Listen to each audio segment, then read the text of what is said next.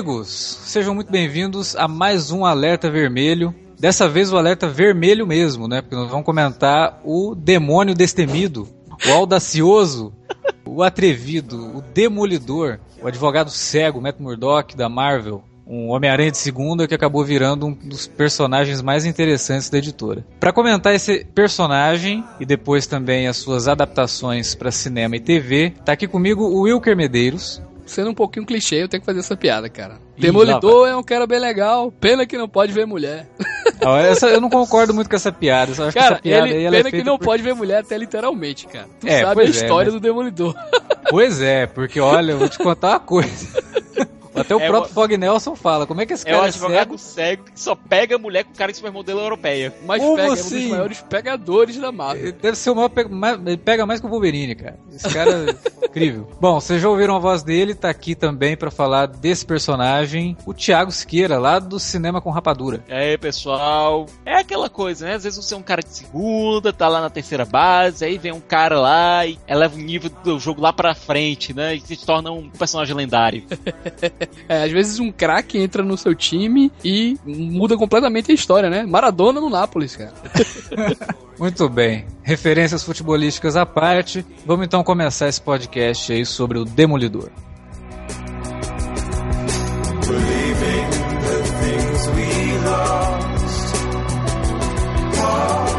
Believing the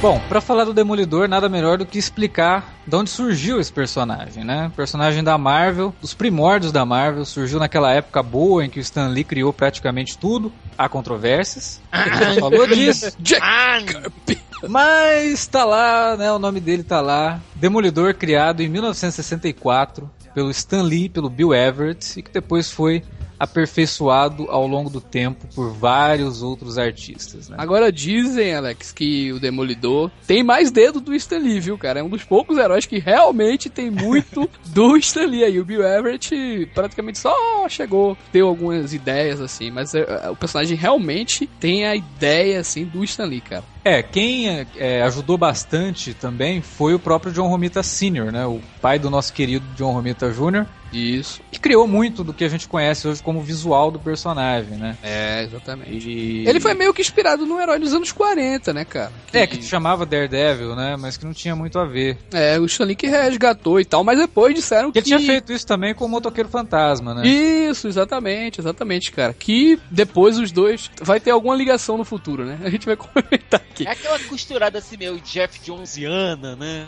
Não, cara, mas depois também disseram que ele foi meio que inspirado num amigo cego do próprio Stan, tá ligado? Também. É, o Stan conta que ele ficou com muito medo, né? Ele teve a ideia lá de fazer o personagem cego e tal, e aí depois ele ficou com medo, assim, de, porra, será que os cegos não vão achar que eu tô fazendo uma paródia, né, dos cegos e podem até se ofender com isso, né? E aí, na verdade, esse problema ele não teve, porque logo que as, as edições começaram a sair, ele começou a receber cartas de associações de ajuda pra cegos e tal, e que o pessoal tava curtindo muito, porque finalmente estavam tratando, né, um personagem cego sem tratar ele como um deficiente, né, como um super-herói e tal, e o pessoal acabou gostando pra caramba. Entre Mas- aspas, né? né? Se a gente for pegar lá a- as primeiras edições do Demolidor, é, geralmente, eu acho que intencionalmente até, muita gente se refere a ele como um coitadinho, né, cara? Ah, não, mas aí ele, Não, aos aí é olhos de todo meio- mundo, É aquela coisa meio Clark Kent, né, cara? O coitadinho, mild mannered, lawyer, blind, o advogado cego, todo quietinho na dele e tal, indefeso. Depois chega lá e dá porrada nos bandidos. Demolidor que começou também nos quadrinhos com um uniforme bem peculiar, né? Assim, a noção de moda do Demolidor não é exatamente um dos seus superpoderes, né? Até Até prova que porque ele é cego, né, cara? Pois é, é o grande problema Não, de cara, ser um esse personagem cara é cego. zoado eternamente, cara, com esses uniformes. O uniforme amarelo e vermelho escuro. Era uma Primeiro coisa... o conceito, cara, desse uniforme? Porque eu já Não, vi vários nenhum. conceitos, né, cara? Não, nenhum. O próprio Stan Lee fala assim que ele até brinca, que ele fala, vocês, eu vou contar agora como que foi a reunião e o estudo que nós fizemos pra mudar a cara, cor eu do vi isso, cara. É muito simples. O amarelo e o vermelho não tava funcionando. Alguém virou e falou: por que a gente não faz uniforme vermelho? Legal. Não, ele fala assim, porque é como- muito ruim. Como um homem de grandes decisões que eu sou, né, de tomar grandes decisões, eu falei, beleza, faz. Eu falo isso porque em muitas histórias, né, também tentam até trazer isso, né? No filme, ele retrata como se fosse um uniforme do, do próprio pai dele, né? E isso aí tem também no Homem Sem Medo, né, do, do Frank Miller mais tarde também. E E também tem o lance também da culpa católica, né, da de retratar a imagem de- do demônio, né, e tudo isso aí. Mas isso nunca fica canônico, né, cara, na história. Não é uma coisa canônica, né? É, acabou ficando no caso quando o Frank Miller recontou a história do Demolidor lá no Homem Sem Medo. Ele trouxe esse negócio da culpa católica, mas ele acaba brincando com a ideia também do apelido que ele tinha quando era pequeno, né? Que era o lance do Daredevil, que é uma coisa dos quadrinhos também. Até lá no- no- nos primórdios, quando o Frank Miller nem escrevia ainda o Demolidor, só desenhava. Algumas histórias já falam disso, né? Que quando ele era pequeno ele era chamado de Daredevil. É, mas isso é uma forçado pra caralho, cara, na não, moral. mas aqui cabe também uma explicação que Daredevil é realmente um slang, é um jargão Uhum. é, usado nos Estados Unidos para audacioso, atrevido. Sim. Sim, exatamente. sim, exato. É, Eu acho que funciona ali, é é meio forçadão. e tá- O que é forçado é o seguinte: se ele é o Matt Murdock, né? Ele tinha lá o apelido de Daredevil, aí surge um personagem, não, um vigilante na cozinha do inferno com o nome de Daredevil e ninguém faz a ligação porque, ah, ele é cego. Aí fica naquela, igual a gente tava comentando, né, Wilker, do. Heróis muito loucos lá, do cara falou, não, mas ele não pode ser o, o, o Capitão Incrível, ele usa óculos. Mas aí a Não, hora que ele viu o Capitão aquela- Incrível, ele tira o óculos, mas aí ele não vai enxergar. Mas Não, não é. caramba. Alex, pensa um pouco, cara. O cara, o cara é cego. Todo mundo sabe que ele é cego. Todo mundo sabe que ele sofreu um acidente desde criança que deixa ele com problemas visuais. E ele tem um detalhe: Daredevil, como eu falei, é uma, É um apelido comum, alcunha né? comum, é um termo comum. É, o que o Stan Lee fez foi criar um personagem que era basicamente como o, o Alex tinha colocado, um, um Homem-Aranha, um discount Spider-Man, um Homem-Aranha de É. segunda. Nisso, pouca coisa foi sendo acrescentada do personagem, além da troca do uniforme ridículo. Isso, Pouca isso. coisa- Não, é- ele na verdade não era um personagem assim interessante, além dessa coisa do, de ser cego e tal. É, tinha, tinha, né, boas histórias e tal, algumas pessoas curtiam, mas as vendas foram, foram muito ruins, né, cara? Tanto que Não, depois- pronto, eu acho que antes do Frank Miller, o período de maior atenção que o personagem teve foram as aventuras dele junto da Viúva Negra. Pois é. Só! A histó- A história de Jack Cole, né, também, né, cara? Mas é isso, cara. A revista foi mal pra caramba, assim, no começo, né? Até que virou bimestral, né? Só tava, depois. tava quase pra ser cancelado. Chegou um momento assim que eles iam até cancelar, E né? eu acho que essa, esse fato do Frank Miller ter chegado num ponto em que a revista está prestes a ser cancelada, deu uma, série, uma certa carta branca pra ele. Diz, olha, é aquela coisa, a loja tá fechando, sabe? É. Faz a remarcação que tu quiser aqui, entendeu? Faz o que tu quiser aqui, brinca. É a mesma coisa com o- que o Stan Lee e o Steve Dixon fizeram com o Homem-Aranha. A Base Fantasy é uma, uma revista que ia ser cancelada, então vamos colocar esse tal de Homem-Aranha ali pra ver se pega. A Marvel tem sorte com esse tipo de situação de, última, de ideia de última hora, de gênio que aparece na última hora. É. O X-Men também, né? Como a gente tinha comentado lá no podcast sobre o- a franquia do X-Men no cinema, aconteceu isso também. Quando entrou o Chris Claremont e o John Byrne lá, a revista não estava indo tão bem e eles trouxeram de volta. é porque era uma, era uma época também, teve o boom e aí começou a dar uma, uma queda mesmo, né? Quadrinhos começou a ser visto com os olhos meio de preconceito e aí começou a, a ter essa queda. E no finalzinho dos anos 70 com- e anos 80, é, tanto a DC quanto a Marvel tiveram que rever muitos conceitos. Não, é, o que eu falo também é que a revista do Demolidor teve as quedas e não teve boa vendagem no começo mesmo, sabe, Alex? No Sim, começo. desde- Não Desde foi um personagem top. É, É, exatamente. exato. é, É. Ah, e, e outra, é, acho que até quando o Dave Michelini tava ali no começo da revista, né, que depois o Miller ia pegar, ia desenhar e tal, as vendas ainda não eram essa coisa não, cara. Acho que demorou meses, mesmo com o Miller à frente, pra a- o troço ficar interessante e o pessoal, olha, peraí, vamos ver, né, o que é que tá acontecendo aqui, não é isso? Bom, como a gente falou, o Demolidor passou por esse período conturbado, entrou o Frank Miller nos desenhos, aí de repente ele assumiu os roteiros. Primeira edição dele ele já apresenta uma personagem que ia acabar se tornando uma das mais emblemáticas, não só do Demolidor, mas da própria Marvel, que é a Elektra, e deu essa guinada no personagem, deu essa guinada no Demolidor, não só nas vendas, mas também na qualidade, né? E aí trouxe aquele selinho do Frank Miller que a gente ia ver depois pelos anos 80 até metade dos anos 90 em vários títulos, né, que fez o nome do cara aí. Não, cara, é até estranho falar isso, mas tendo em vista o que o Frank Miller se tornou, né? o que veio fazer depois, mas é muito bonito, cara, ver o Frank Miller falando do Demolidor, sabe, em entrevistas assim. Ele disse que quando olhou, né, o personagem pela primeira vez, quando ele viu aquele personagem, ele disse que achou um dos maiores e mais interessantes personagens e ideias, na verdade, que ele já tinha visto nos quadrinhos, cara. Ele disse que o personagem era até mais interessante que o Batman, cara, assim, que era um É, personagem porque o- totalmente suburbano, né, sabe? Não é nem por isso, né? Ele fala que o Demolidor é um dos poucos personagens que você caracteriza ele por uma coisa que ele não faz. Isso, exatamente. É porque também. o super-homem, pô, o super-homem é super forte, ele voa, levanta um prédio. O Batman é super inteligente, vence qualquer um. Que que Qual é a grande característica do Demolidor? Ele é cego, ele não enxerga. É, então você já começa a partir desse ponto. Ele já tem uma, um- uma coisa ali que poderia servir como obstáculo e que na verdade é o grande diferencial do, do cara. E ele revolucionou é, totalmente, né, cara? Trouxe realmente, eu acho que outra cara pro herói, né? Tem gente que diz que ele copiou algumas histórias lá do Eisner com o Spirit, né? E colocou no Demolidor, mas, porra, não tem o que, não tem o que falar, né, cara? O, A assim, inspiração do Miller ali não é só o Will Eisner, a inspiração do Miller é a leitura no ar, Pulp Fiction dos, dos anos 50, dos anos E 60. todo mundo Então, sabe, Alex, que o Frank Miller se considera aluno do Will Eisner. Ele, na cabeça dele ele é. né? na cabeça dele é, entendeu? Na cabeça dele eu sou, eu sou discípulo do mestre Eisner. Não, ele tem, aquele a- clássico livro lá, né? Dos dois conversando e tal, né? Agora, os dois eles bebem muito da questão da cidade, Uhum. entendeu? Eu acho que o Frank Miller foi quem trouxe a questão da Cozinha do Inferno ser realmente um personagem integrante é, do hall de coadjuvantes do Demolidor. Antes, a Cozinha do Inferno era um lugar onde as histórias se passavam, era só o Locus. Não, Bom, agora Pode dizer, né? Cozinha do Inferno existe, viu, gente? Mudou de nome, inclusive. Não mudou é de mais nome, agora é Clinton. Agora é Clean. E agora não é mais uma cozinha do inferno. Cara, o bairro tá realmente bastante próspero. Tá uma É. coisa bastante decente. O é resultado, resultado, o resultado aí, pô, do trabalho do Demolidor, cara. Ninguém reconhece o trabalho de Matt Murdock na revitalização da cozinha do inferno, na verdade. Mas o que o Thiago falou é bem interessante, porque na Marvel você não tem aquela coisa da cidade como tem na DC. Né?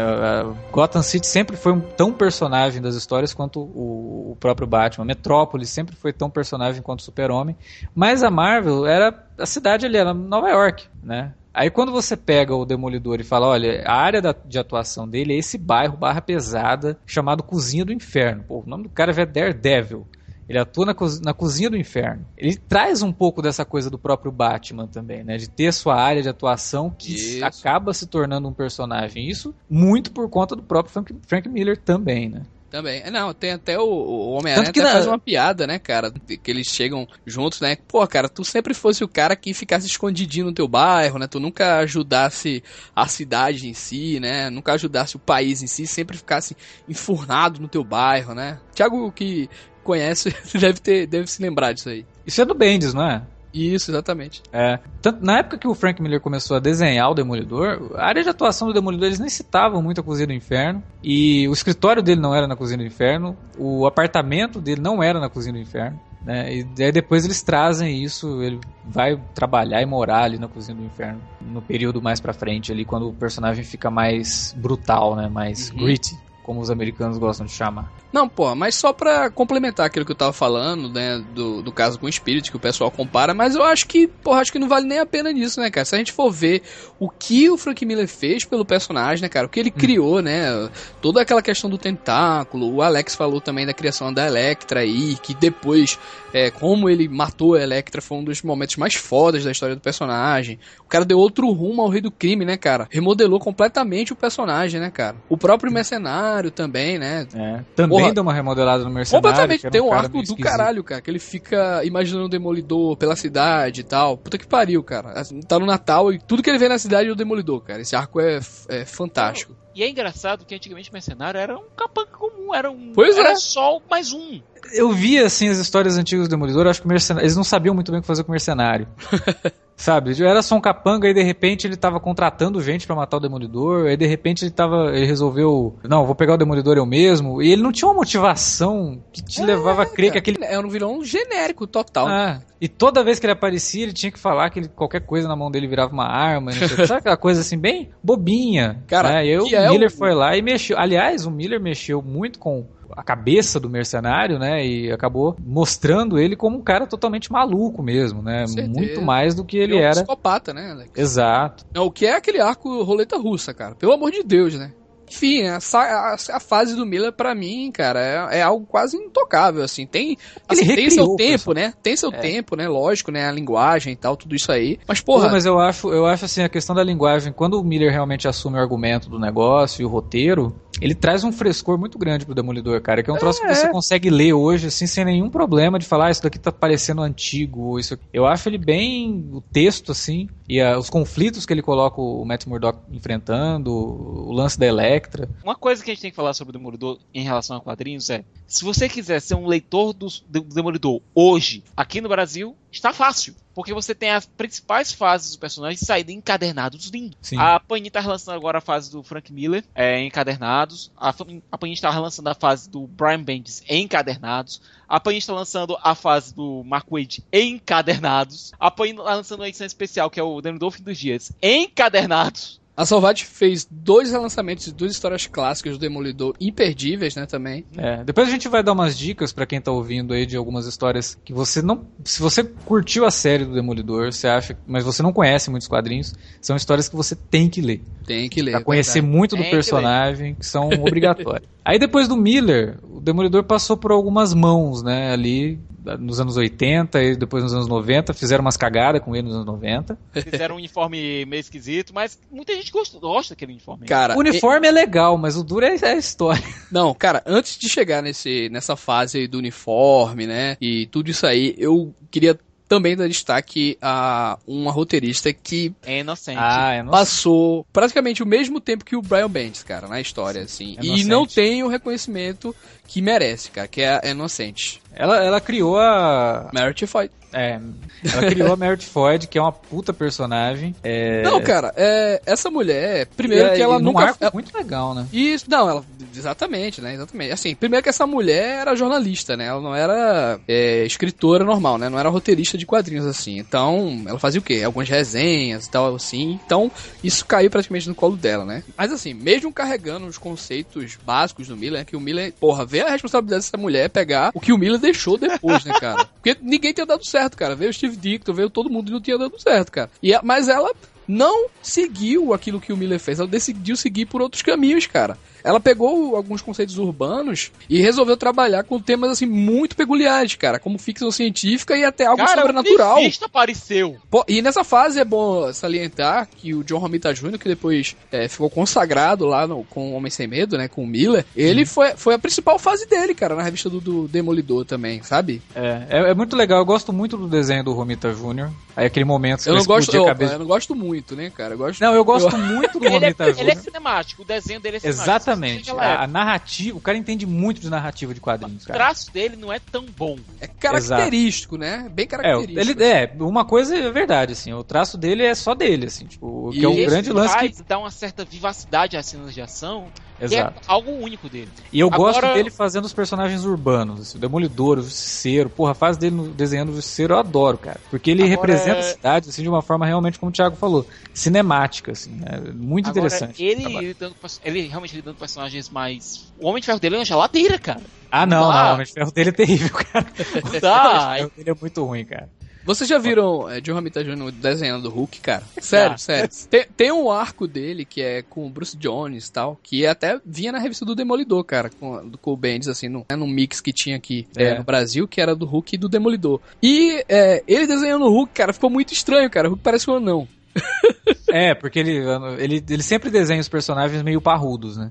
Aí imagina, o cara vai desenhar o Hulk, ele vai fazer o mega parrudo, né? e não, não rola, realmente. Sobre ainda sobre a Inocente, assim, eu acho que mesmo ela sendo um tanto criticada, né? Dizem que ela é exagerada, presunçosa e tal. Mas, cara, eu acho que tratar de metafísica nos quadrinhos, da maneira completamente letárgica que ela fez, sem usar muito dos vilões clássicos, cara. Ela colocou é, o Demolidor confrontando o demônio, literalmente, cara. Sabe? Uhum. A mente dele viajando e tudo mais. Tem a parte lá que o Mephisto, Blackheart também, que não é bom nem lembrar, né? Por conta do Motoqueiro Fantasma, né? Mas, porra, é, eu acho que é muita alegoria com religião, sabe, Alex? A fase dela, assim. É, mas o Frank Miller que introduziu realmente esse tema mais pesado de religião. É, é. Ele, ele, ele né? tornou o herói católico, né? Ele viu que o herói Sim. era católico e ela brincou com esse catolicismo dele, né? Ela colocou a prova, cara. Sabe? É. Isso é que eu acho fantástico no trabalho na, da Inocente. Uma pena que, diferente do que o Thiago tava falando aí, de vários outros escritores é, ganharem destaque, receberem encadernados e tal. Eu mal vejo o encadernado dessa mulher lá fora, cara. As pessoas também que falam Demolidor. Tá aí uma pessoa, uma escritora fora da curva, Alex. É, pois é. Não, eu acho que assim, a, o arco que ela apresenta, a Merit Ford, cara, é muito, muito bom e merece a leitura. Eu acho que seria um, um bom arco assim para o pessoal que quer conhecer as histórias fundamentais, até porque a história da Meredith Ford ela acaba sendo citada durante muito tempo ali como uma das mulheres marcantes na vida do Matt Murdock. Pois é. Não Tiveram são poucas. várias. A Meredith Ford tem duas personalidades, né? Ele já pegou duas de uma vez só, só, só Não, o que Exatamente. engraçado foi que uma personalidade tava com o Matt Murdock e a outra tava com o Wilson Fisk. Isso.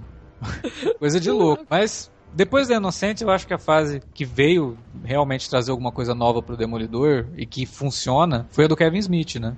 E, assim, depois da, da Inocente, é, rolou o próprio Homem Sem Medo, né, cara, assim. Ah, mas aí não é fase, é uma é, minissérie. É, uma minissérie. O legal Mas do Homem foi- Sem Medo é que o Frank Miller escreveu o troço pra ser um filme. Ele escreveu como se fosse um roteiro. Isso, exatamente. Na, na E verdade, aí- assim, ele, ele tinha isso aí pra um filme e deixou engavetado lá, né? É, aí, tipo, não vai rolar o filme, vou quadrinizar. Aí ele chamou o Romita Jr. pra fazer com ele. Vamos fazer era, era o desenhista principal do. Demolidor na época, é bom salientar. É, aí ele falou, ó, vamos fazer essa história de origem aqui, umas 44 páginas, a gente mata tudo, né? aí tá lá o John Romita Jr. desenhando, bonitinho, as 44 páginas, de repente o Miller liga pra ele e fala, ó, eu vou colocar uns adendos aí, vamos aumentar um pouquinho as páginas.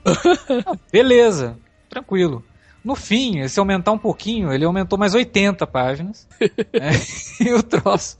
A Marvel não reclamou. É, não reclamou. Virou uma minissérie, né? Em É, Cara, virou, na verdade, eu acho que é a origem definitiva do personagem, né, cara? acabou se tornando a virando. origem definitiva. Mas é assim, ela é a origem do personagem, mas é a origem do personagem na visão do Miller. Né? Porque depois Mas é- teve lá. Cara, É que tá sendo adotado hoje em dia. É, é que acaba tá sendo tudo adotado, mas. Não, é acaba assim, sendo lotada quase, em quase todas as origens, né, Alex? Só mudam alguma coisa, tiram alguma coisa, mas.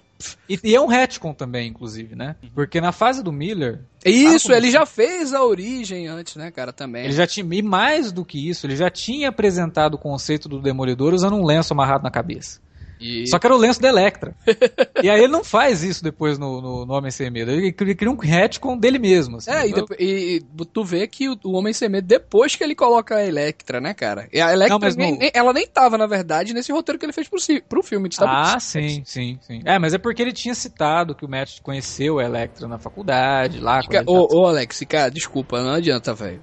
É muito parecido com Batman 1, cara. Sério, Não, mas os mesmos é- elementos. Por que será, né? é a, mu- Que não, cara. será? A Electra é a mulher. A mulher gato, cara. Sim, mas que por que será, né? Por que será? Não, só, só, faltou o. Mazzucchelli, Ah, cara. o- Não, o relacionamento Só do... faltou- Não, pera aí, gente. Pera aí, vamos ser honestos aqui. O relacionamento do Bruce com a Selina lá no, no Batman não é quase inexistente. Ela é uma personagem que tem uma É, side com- story. Ela tem uma É, side não. story própria e mal tem interage Eu com falo- ele. Eu falo da maluca que é a, a Electra e da maluca que é a mulher gato, entendeu? Eu não falo Sim. nem do relacionamento dos dois, assim. Ele, o o Miller quis refazer isso depois quando ele escreveu o roteiro do filme do ano 1, né? Não, eu até queria é, abrir um adendo aqui, que eu vejo muita gente dizendo, porra, o Demolidor é uma cópia do Batman. Não, mas na verdade o Batman que é uma cópia do Demolidor e tal. Eu acho que na verdade são muito cíclicas, sabe, cara? Ele fez primeiro aquela questão da história do Demolidor, a, a fase dele, né? Passou uns dois anos lá. Depois foi pro Batman, fez histórias assim, memoráveis no Batman. Voltou pro Demolidor e colocou ideias que ele já tinha com o Batman no Demolidor. Os próprios personagens, assim, são um pouco parecidos, né? Realmente. É, a gente não pode esquecer de uma coisa, né? O que o, o que o Frank Miller fez no Demolidor, ele teve uma fase, como você tá falando, ele ficou dois anos escrevendo a revista Pois mensal do Demolidor. Isso é uma coisa. Quando ele foi fazer o Batman, ele não teve uma fase no Batman. Ele escreveu uma graphic novel, que foi a Dark Knight é, Returns, o Cavaleiro das Trevas, e depois outra graphic novel, que foi o Batman 1. Não é fase ali no Batman. Ele só fez duas grandes histórias que É, redefiniram o personagem. eles se parecem, até porque são escritor, características. Sim, tal. claro. Mas o que ele faz depois com o Demolidor é uma coisa que ele fez no Cavaleiro das Trevas. Mas isso não na fase dele no Demolidor. Naquele arco que ele foi lá e escreveu, que é o A Queda de. Ele- O que, que ele fez? Entendo. A mesma coisa do Cavaleiro das Trevas. Ele pegou o personagem, desconstruiu, ou melhor, destruiu, pra reconstruir da forma dele. Isso sim, ali dá pra encontrar esses, esses paralelos. E comparar, fazer comparações entre Cavaleiro das Trevas, é, A Queda de Murdoch e Ano 1 e Homem Sem Medo. Eu acho até relativamente válida a comparação entre o Homem Sem Medo e Ano 1. Até porque são duas origens de personagens urbanos que têm traumas em suas infâncias. Mas as jornadas dos personagens são completamente diferentes. Pessoalmente, eu acho a jornada do Bruce Wayne ela mais, mais concisa e a do Demolidor é mais épica. Até porque o Miller toca em temas mais abertos. As duas eu acho igualmente interessantes, mas eu tenho uma certa predileção ao ano 1 justamente pela ser uma história mais no alvo. Ela quer contar aquela história e vai exatamente daquele ponto. É. Apesar de ter dois protagonistas, Batman e Gordon. Sim. Não é. estou dizendo de jeito nenhum, você tem que deixar isso claro na internet. Eu não estou dizendo que é, o Homem Sem Medo é uma história ruim, de jeito nenhum. Eu só estou dizendo que, em comparação a dois trabalhos de Frank Miller que têm o mesmo objetivo, que é recontar a origem de um personagem urbano, eu acho Batman levemente superior. Pois a é. coisa muda de figura em relação à queda de Murdoch e é, Cavaleiro das, das Trevas. Que eu acho que são duas histórias completamente diferentes e com objetivos diferentes. O, o, objetivo de A Queda de Murdoch, que aliás, Born Again, que é basicamente uma menção àqueles cristãos renascidos, é basicamente você quebrar o Demolidor até os, os últimos cacos e ver o Matt Murdock se reconstruindo, se reencontrando. É diferente de Cavaleiro das Trevas, que é uma história de final de universo. Mas as duas são reconstruções, as duas são desconstruções dos personagens, são um exercício narrativo, na verdade. Mas eu acho o, que Cavaleiro das Trevas é mais uma desconstrução do próprio, de pedras fundamentais do universo DC. Ah, Enquanto é. isso, a queda de Murdock é alguma coisa bem mais contida, bem mais fechada, mais pessoal, mais né? limitada, né? Mais pessoal. Por isso que eu acho, nesse sentido, vai ter gente querendo cortar minha garganta, mas foda-se. Eu acho a queda de Murdoch melhor que Cavaleiro das Trevas. Eu também, somos dois. Também é, acho. É, até eu porque queda de Murdoch não teve uma, uma continuação. Cavaleiro das Trevas. Porra, eu entendi. Eu não sei disso. Eu, eu li um negócio que me deu dor de cabeça por conta das cores estouradas. Eu não li o continuação. Cara, é, aquilo ali o cara pode ignorar, né? Ninguém tá dizendo aqui desmerecendo o Cavaleiro das Trevas, não, hein, cara. Eu, eu ah, acho obra-prima também. Cavaleiro das Trevas 2. Então, tanto é que eu desconsiderei, né? Não, não, acho que deve ficar muito bem entendido pelo ouvinte aí que ah, são duas grandes obras do, do Miller, mas eu concordo com o Thiago. Eu gosto mais também do da Queda de Murdoch. Eu acho ela muito mais interessante. Mais como... charmosa esteticamente. Ela tem não, mais. Não, é, é, tem é, isso, né? Mas o que ela é foda. Mas eu, eu digo também, assim. É, é, narrativamente como também. de personagem, ela funciona melhor do que o. Isso. Não, é porque o Cavaleiro das Trevas também foi um, um quadrinho, também não, né? Foi o quadrinho, assim, é, fundamental e quebrou barreiras, assim. Muita gente depois Sim. daquilo ali pirou a cabeça, né, também. Mas o, o a queda de Murdoch é, já é um troço que ele usa narrativas, assim, até mais amplas que o próprio Cavaleiro das Trevas, tu entende o que eu tô, que eu tô Sim, dizendo? Além de to é, usa muito dessa parte visual do Mazzucchelli. É, um, é uma história que ela tem muitas facetas, assim, dentro dela, né? Ela tem muitas características, trata de muito, muitos temas, ela coloca personagens depois, assim, sabe? Ela começa de um jeito, vai para outro, termina do jeito mais louco possível, né? Que é aquele cara que é o Bazooka, né? Que é o personagem completamente pirado e tal, sabe? É tantas vertentes ali naquela história e a história é tão tocante, cara, tão humana, tão profunda que é difícil, cara, tu não se emocionar com aquilo, tu entende? É, e você tem um puta vilão, né? Que ali ele pega o, o rei do crime e realmente estabelece o Rei do Crime como o vilão foda do Demolidor e que ele acaba, depois ele acaba criando um problema com isso daí no Rei do Crime. Né? Porque o Rei do Crime fica sabendo que o Matt Murdock é o Demolidor e ele fica 20 anos dizendo: Eu sei como destruir o Demolidor. Eu sei como destruir o Demolidor. e não destrói filha da puta. Você sabe que ele é o Matt Murdock, mas não faz nada. Porque o Frank Miller criou esse problema. Ele, pra história que ele tinha que fazer ali, é perfeito que o, que o Wilson Fisk saiba, né? A identidade do, do Murdoch. Mas depois, Isso. O troço não consegue ser trabalhado. Só o Bendis depois vai resgatar isso. Não, e te, tem uma direito. fase, Alex, eu não sei se tu chegou a ler, do D.D.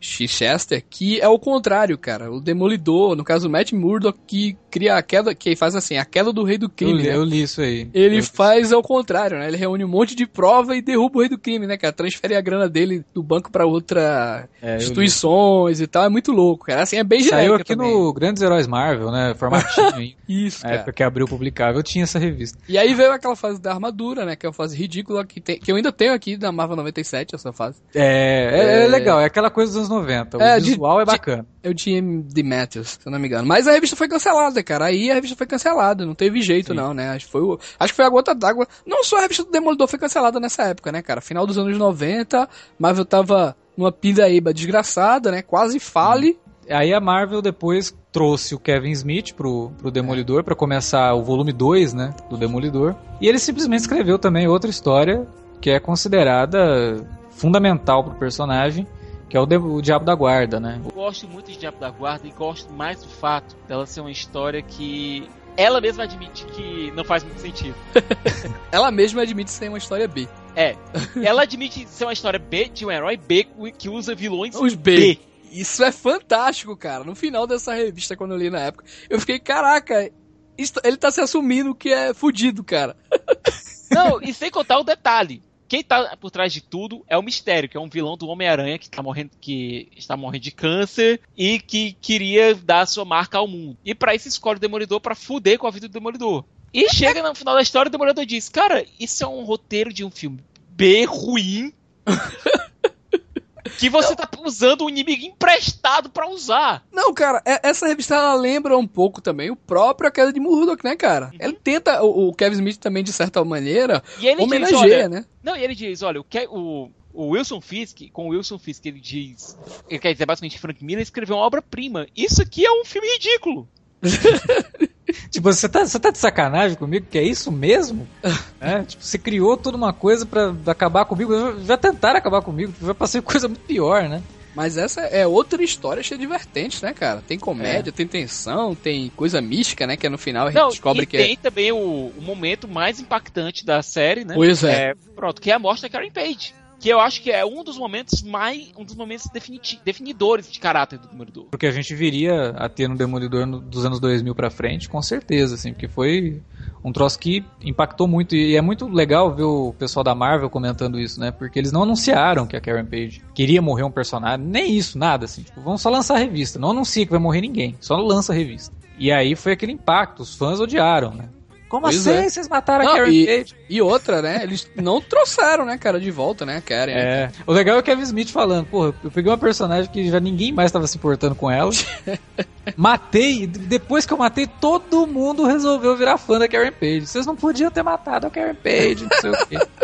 Mostra nessa fase também, eu acho que é nessa fase, né, que mostra a revelação da mãe dele, né, que a mãe dele é, é aquela freira, assim, e mostra... Todo mundo já sabia, né? Todo mundo é, já sabia, né, e tal, mas o Murdoch né, ficou surpreso e tal, né? É, porque assim, do Frank Miller já tinha deixado isso bem claro. Na queda, né, também. Na queda, e acho que nem precisava disso, na verdade, foi uma coisa meio fordame. Vocês não entenderam quando vocês leram no Frank Miller? Eu vou fazer de novo e vou colocar... É o que eu tava falando, cara. Eu acho que essa revista tem muito do, da queda de Murdoch, cara. Ela tem, é, tem. ela pega muita coisa da queda de Murdoch. E ela admite ela admite, ela admite. cara dura. É um bom roteiro do Aborda Demolidor. religião, né, Alex, também. Né? Bastante. Ele trabalha muito com a ideia do, do, do catolicismo do, do, do, Matt Murdock, coloca a fé. Aliás, quem, não, quem ainda não viu Dogma, por favor, vão atrás aí do Kevin Smith. Sim, o, o Kevin Smith, ele, ele conhece bastante disso, né? Ele, ele tem uma formação católica é, bem forte, ele conhece ele sabe onde, onde, onde brincar com isso dentro da história. E ele conseguiu fazer um negócio bacana, né?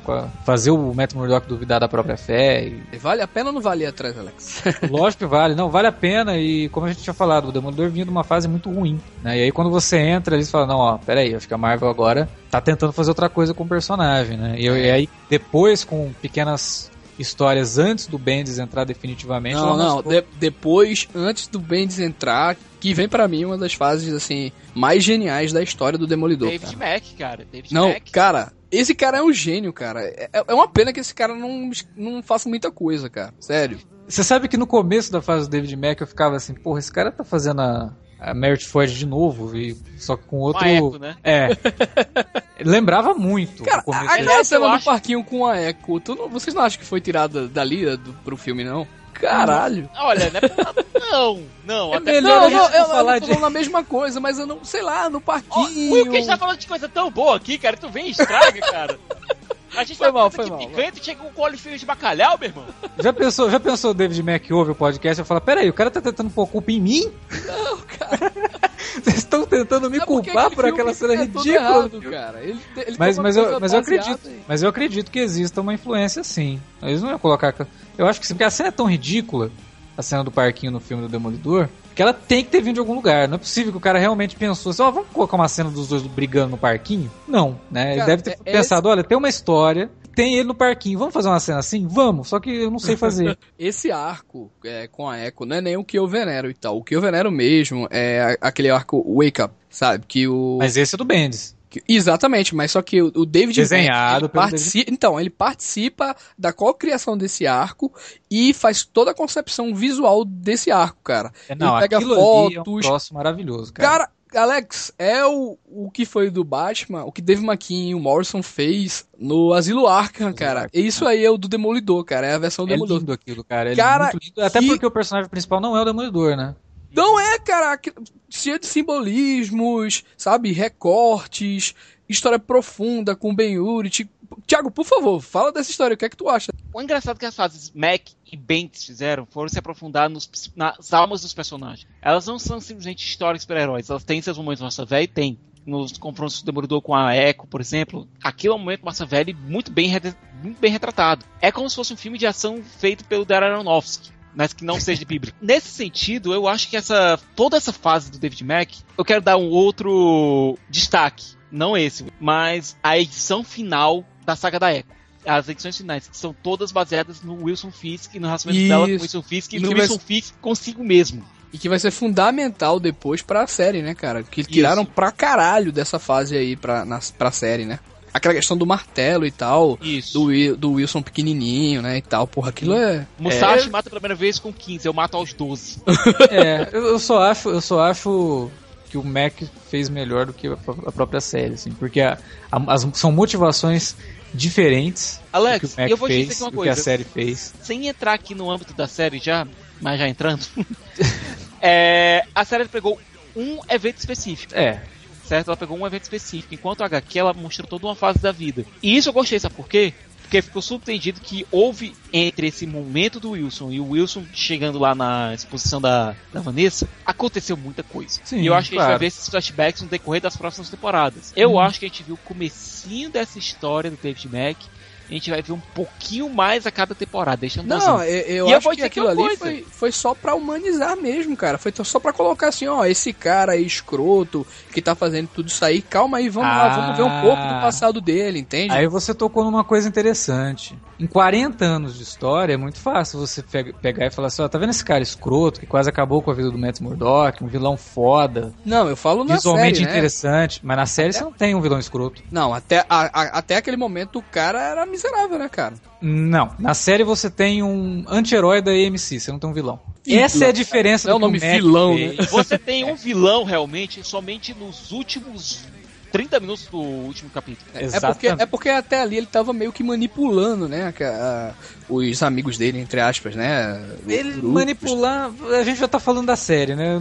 É. Mas assim, eu tenho um sério problema com, com, com o Wilson Fisk da série. Depois eu acho que a gente entrar na série mesmo, eu comento sobre isso. Mas eu, eu gosto muito mais do que o David Mack faz nos quadrinhos aqui por conta disso. Você já ah, tem mas... um histórico. Você pega, pegou o vilão fudido. O cara. É, fudido não. Você pegou o vilão foda do, do Demolidor. E aí você foi lá e contou o momento decisivo dele que coloca ele como vilão. É, e Na o Mac, série, o Mac humaniza não, não só tem. a origem dele, como humaniza também ele no presente, né, cara? Sim, Segue o cara. Segue. Que aí depois o Bendis vai lá e destroça isso também, né? Trabalha isso de uma forma bem, bem bacana. Mas o que a série faz é pegar um personagem que desde o começo ela já mostra como sendo um cara fragilizado e fragiliza ele ainda mais. E aí ela só cria o vilão mesmo no final. Né? Ele não é um vilão naquele momento. É por isso que para mim ela peca um pouquinho, mas é, não tira os méritos. É, é, a, é um vilão, tá eu, eu não acho um pecado. Eu não acho um pecado. É, também não, também não.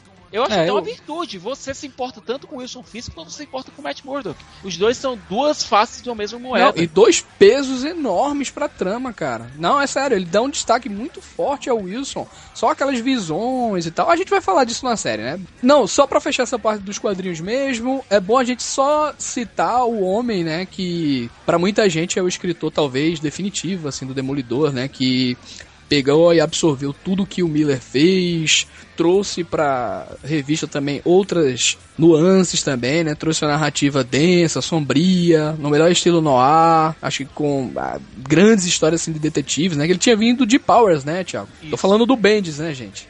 é, ele trouxe essa coisa da narrativa noir visualmente muito por conta do cara que tava trabalhando com ele ali, né? O Alex Maliv. Eu acho que Isso. não é só o Bendis, né? É, é a fase é, Bendis é Maliv. É a fase Bendis Maliv, Maliv é, não é só o cara, porque se fosse um outro desenhista que não tivesse aquela visão de mundo sombria do Demolidor ali, talvez não tivesse funcionado Agora, tão bem. Porque o Alex- texto do Bendis é muito bom, né? Mas Quem a gente vê a fase Demolidor do Bendis Maliv, compara, por exemplo, com o Bendis Gaidos no Alias, Uhum.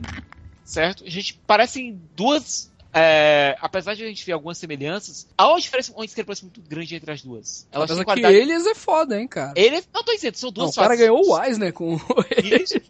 Cara, é o que eu tô dizendo, são duas, duas, duas materiais extremamente fodas, mas que são bem diferentes entre si. E muito disso vem por né? conta da escolha Tematicamente, dos né? desenhistas, dos parceiros. mesmo que os dois, né, estejam muito ligados nessa coisa do- dos Até heróis as duas urbanos, fases né? são. As duas fases se entrelaçam em algum. O Bendis acaba trazendo muita coisa para aquele universo urbano que a Marvel tava criando da Marvel Knights, né?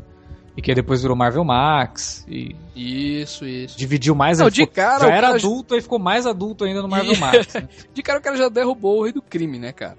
Pra começar logo Sim. daí, né? Já Não, e, e foi com aquele Eu sou o rei do crime. se, a, se a cozinha do inferno precisa de um rei do crime, eu sou o rei do crime. Não, o cara derrubou o rei do crime, revelou a identidade do herói à imprensa, trouxe de volta vários fantasmas do passado, como o Viúva Negra, Electra, o Mercenário, numa das aparições, eu acho, mais humanas, cara, da história do Mercenário.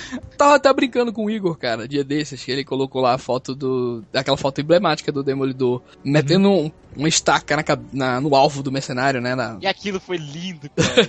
mas aí eu falei, é, o mercenário do- da fase do PSDB, cara. Desempregado, sem nada pra, sem nada pra fazer. Mas o- pedi- mas o pedindo emprego ao mercenário- rei do crime. O mercenário, o mercenário sempre foi um personagem PSDB porque ele sempre foi terceirizado, né? É, cara. Enfim, colocou, acho que colocou o herói assim numa puta de uma encruzilhada, né? Conflitando ações e nunca entregando soluções fáceis, assim, sabe? É, Eu foi acho uma grande fase, grande fase do. do- do Olha, Bendis. é, eu lembro de uma coisa que o Bendis e o Brubaker falaram. Foi basicamente o seguinte: olha, a gente. Quando a gente deixou nossas fases, a gente fez alguma coisa meio Frankenstein. Toda vez que você terminava um filme do Frankenstein, da época lá dos, dos clássicos da Universal, o personagem tinha que estar de um modo que seria impossível o próximo, dire... o próximo roteirista pegar e continuar a história.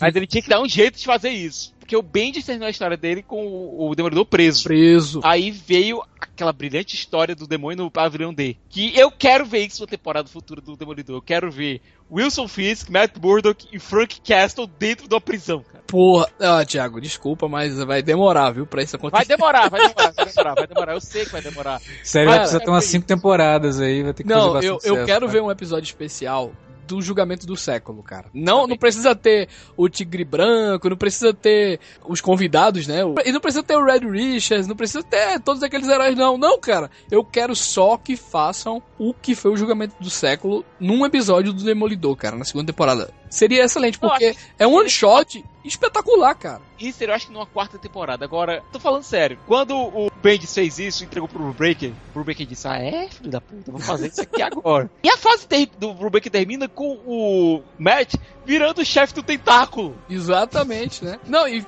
e- e meio que cria um- uma coisa na cabeça do Matt, né? Ele, porra, eu tô aqui dentro do tentáculo, eu tava fazendo aliança com o rei do crime, o rei do crime quer passar a perna em mim, pelo que eu tô vendo. Mas eu aqui dentro do tentáculo, querendo descobrir o que é o que o tentáculo tá fazendo, vai ver que eu, eu me corrompa, tá ligado? Com as sombras e vire realmente uma pessoa do tentáculo, tá ligado? É uma coisa que você ficava, caralho, o que que esse maluco tá indo, cara? Não, por, primeiro que, assim, foi genial o jeito que ele colocou de volta pra tirar o Demolidor da cadeia, né, cara? Como, ninguém espera. Como é que ele ia conseguir, né, cara? Com, o Demolidor teve que voltar a ser primitivo, né, cara, de novo, né? Cara, me lembrou um pouco o Watchmen com o Rochar preso. É isso aí. Vocês que estão presos comigo, né, cara? Não é? Eu tô preso com vocês, não. Ah, É. Atualmente o Demolidor também tá numa fase bem elogiada, né? Que- É, cara, depois dessa fase não teve grande coisa, não, né? Teve Shadowland, né? Que foi bem É. meia boca. Bem meia boca. Mas eu acho É. que a fase agora, atual, Agora. personagem, trouxe É. uma coisa que o Demolidor perdeu, né? Com, com o Era de tempo, prata, assim. cara. É, é uma É. era de prata com um quê um pouco mais, mais humano, brutal. humano, cara.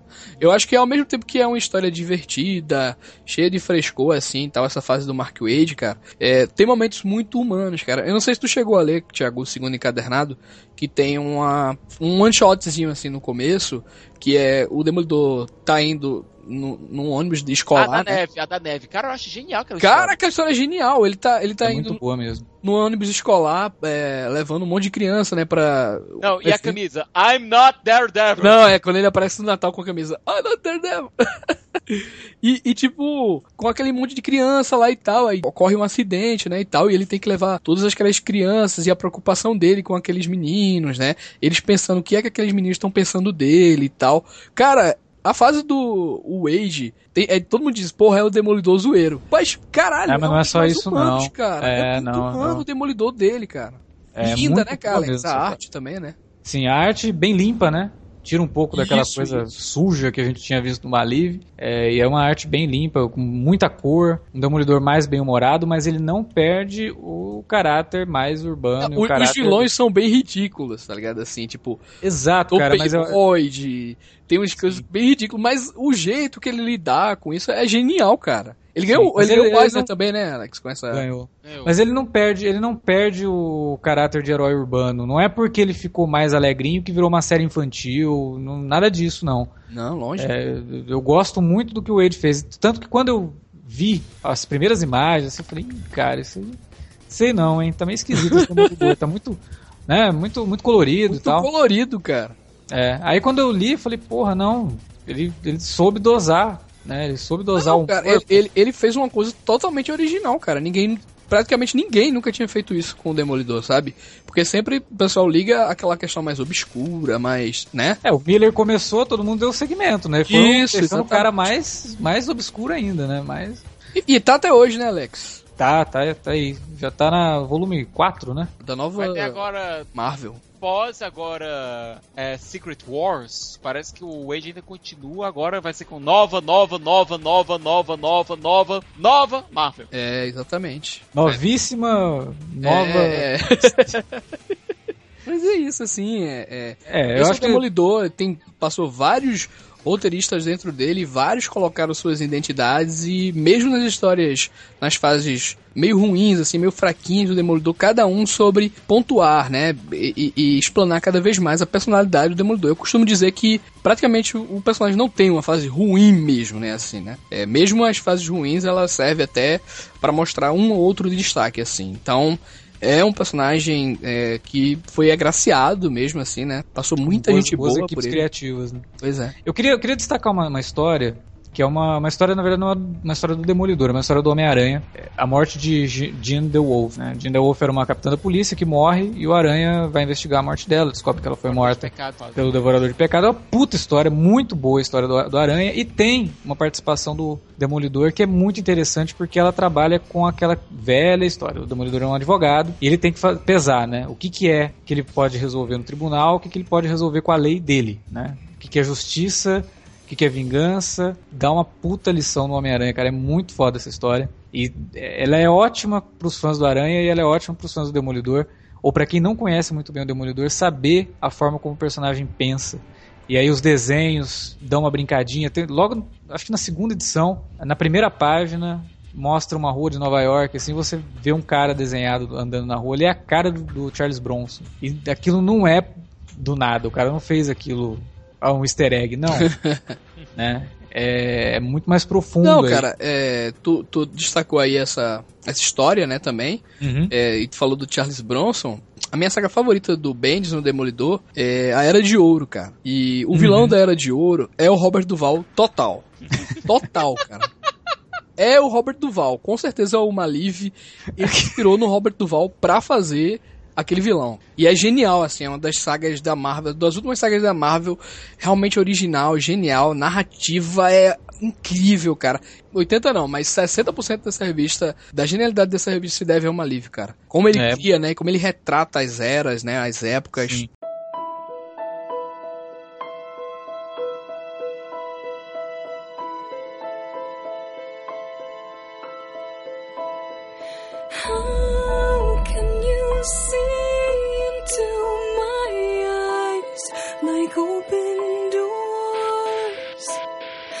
Alex, só lembrando que o Demolidor ele teve algumas adaptações para o mundo extra quadrinhos. Sim. Teve a participação no julgamento do Incrível Hulk. Que era pra ser um piloto Era- pra uma Era um provável pilot. série. Era um backdoor É. pilot para uma possível série do Demolidor. Isso. E era muito esquisito aquele. O rei do crime que era o John Rice Davis. Com uma coxa de galinha o tempo todo na boca.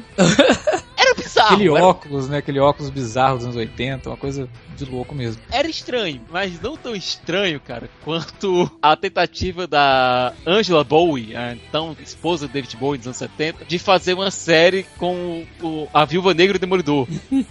É, aquilo, aquilo ali era. Com... Tem um, eu tenho uma, mandei uma foto pra vocês uma foto dessa tentativa, dessas skills que eles usaram pra tentar vender o projeto. Dá Olha pra ver pela foto por que que não funciona.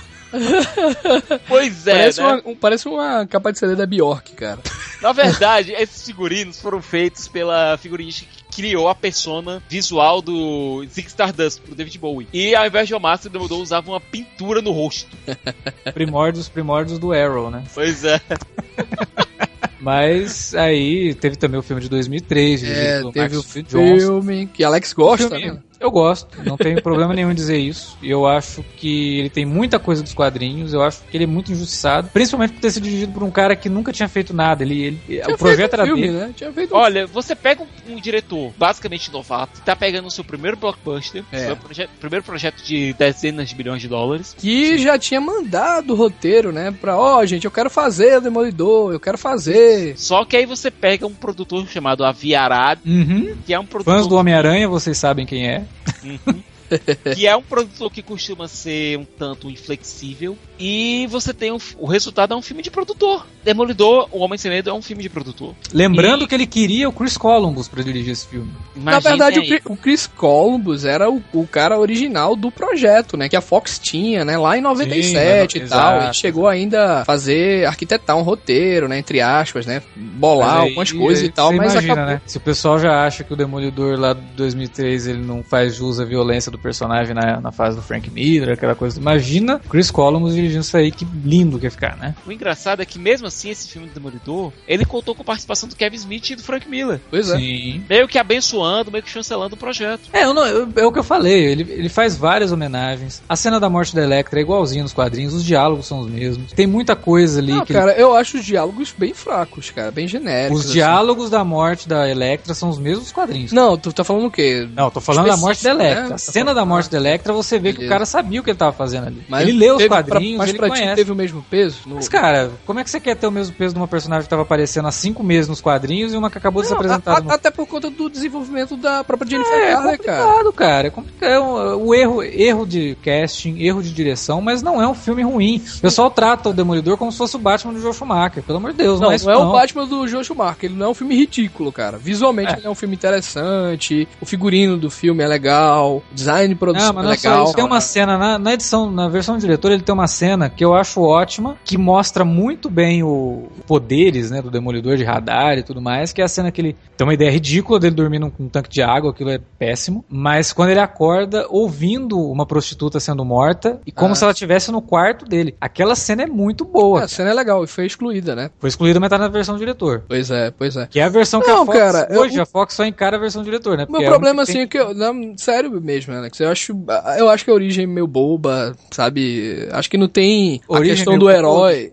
É a origem, a origem, assim, não tem a questão do ato heróico do Matt, né? Como ele fica cego, não tem também o Não? treinamento do herói. Não, não tem. Não, o que aparece no filme é, o Matt é, sendo cegado depois de uma briga com o pai. Não, É, o cara- ele tá- salvar um velhinho. Exatamente, Ah, ele não vai salvar tá, o velhinho, que né? você quis dizer. Ele não tem, não tem também o treinamento do herói, de um mestre, dos valores, né, que, que é passado pra ele, né? Por exemplo, ele aprende toda aquela luta sozinho e tal, sabe? Porque não, não a- são só isso, filme, né, Alex? O filme faz uma interessante releitura dos poderes do, do Demolidor, né? Que muita gente criticou o filme que fala que ele, ah, ele se move como Homem-Aranha. Aparentemente todo mundo se move como um Homem-Aranha. É, É. incrível. É, mas assim, o que o filme tenta fazer ali é o seguinte: se os- todos os sentidos dele ficaram ampliados, tato também é um sentido. Sim, sim, é o que a gente tem que é, tirar do filme, né? A gente tem que Entendeu? Então, tirar ele- isso, né, pra que pra ele entender dá uma certeza. explicação ali que eu acho que ficou um pouco, talvez, por cima e Muita É, gente mas, não pegou. mas não é nem isso, É, viu, mas, Alex? mas aí, Os Alex, personagens são muito exagerados, as atuações, assim, de todos os personagens são muito exagerados. O único que O- funciona ali realmente é o Colin Farrell como mercenário. Isso, e, mesmo, e, e mesmo assim, cara, tem cenas do Colin Farrell que é muito exagerada. Aquela cena da velhinha mesmo, aquelas caras e bocas.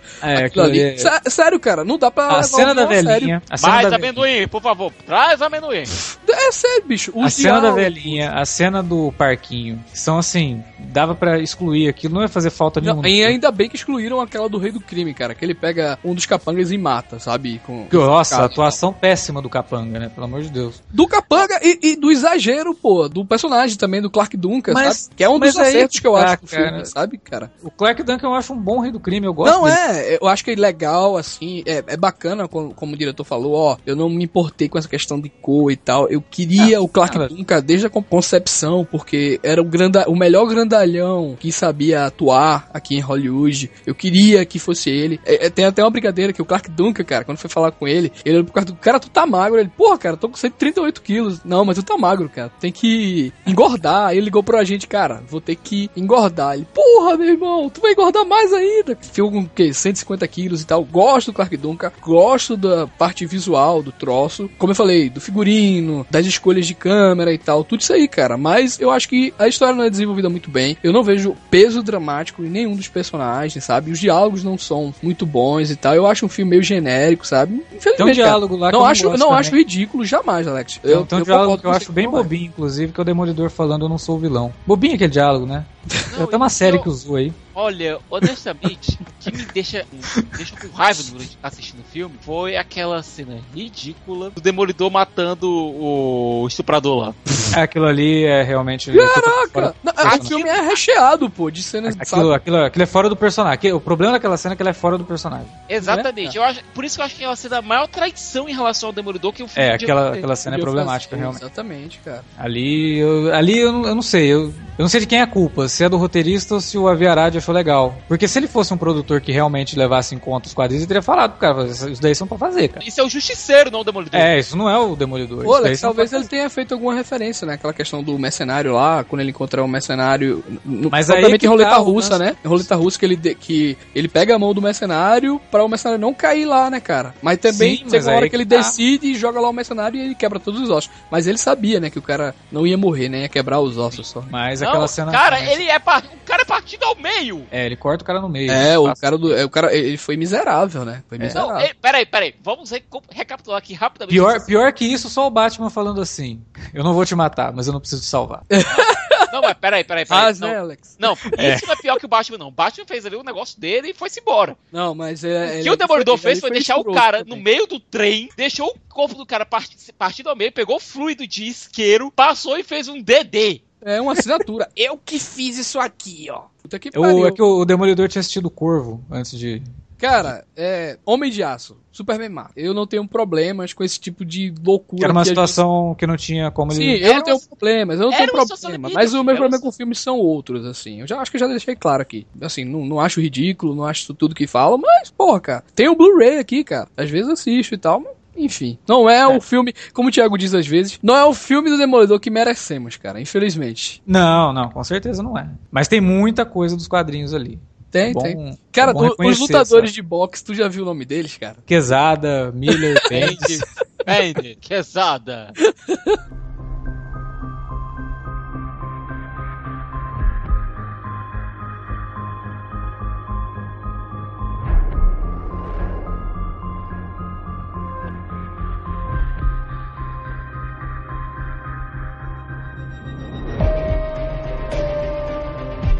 Bom, apesar dos problemas do filme, né, e apesar de eu gostar, depois de muito tempo, os direitos do Demolidor acabaram voltando pra Marvel, né? A Fox enrolou em fazer um reboot, ainda bem, talvez tenha sido melhor. Aí os direitos voltaram pra Marvel e a Marvel resolveu não fazer um filme, mas sim uma série, e não uma série de TV, como a gente está acostumado, uma série da Netflix, dando liberdade ali para uma coisa mais sombria e violenta, que é a abordagem que todo mundo queria ter visto no Demolidor, até porque é o que o personagem acabou se tornando depois da passagem do Miller. E assim, para falar um pouco da série, é bom a gente dividir um pouco essa discussão. Para começar, fazer uma pirâmide invertida, né? Geralmente a gente fala primeiro dos aspectos de história e tal, depois eu vou falar da- do visual e da técnica. Mas vamos falar da técnica primeiro.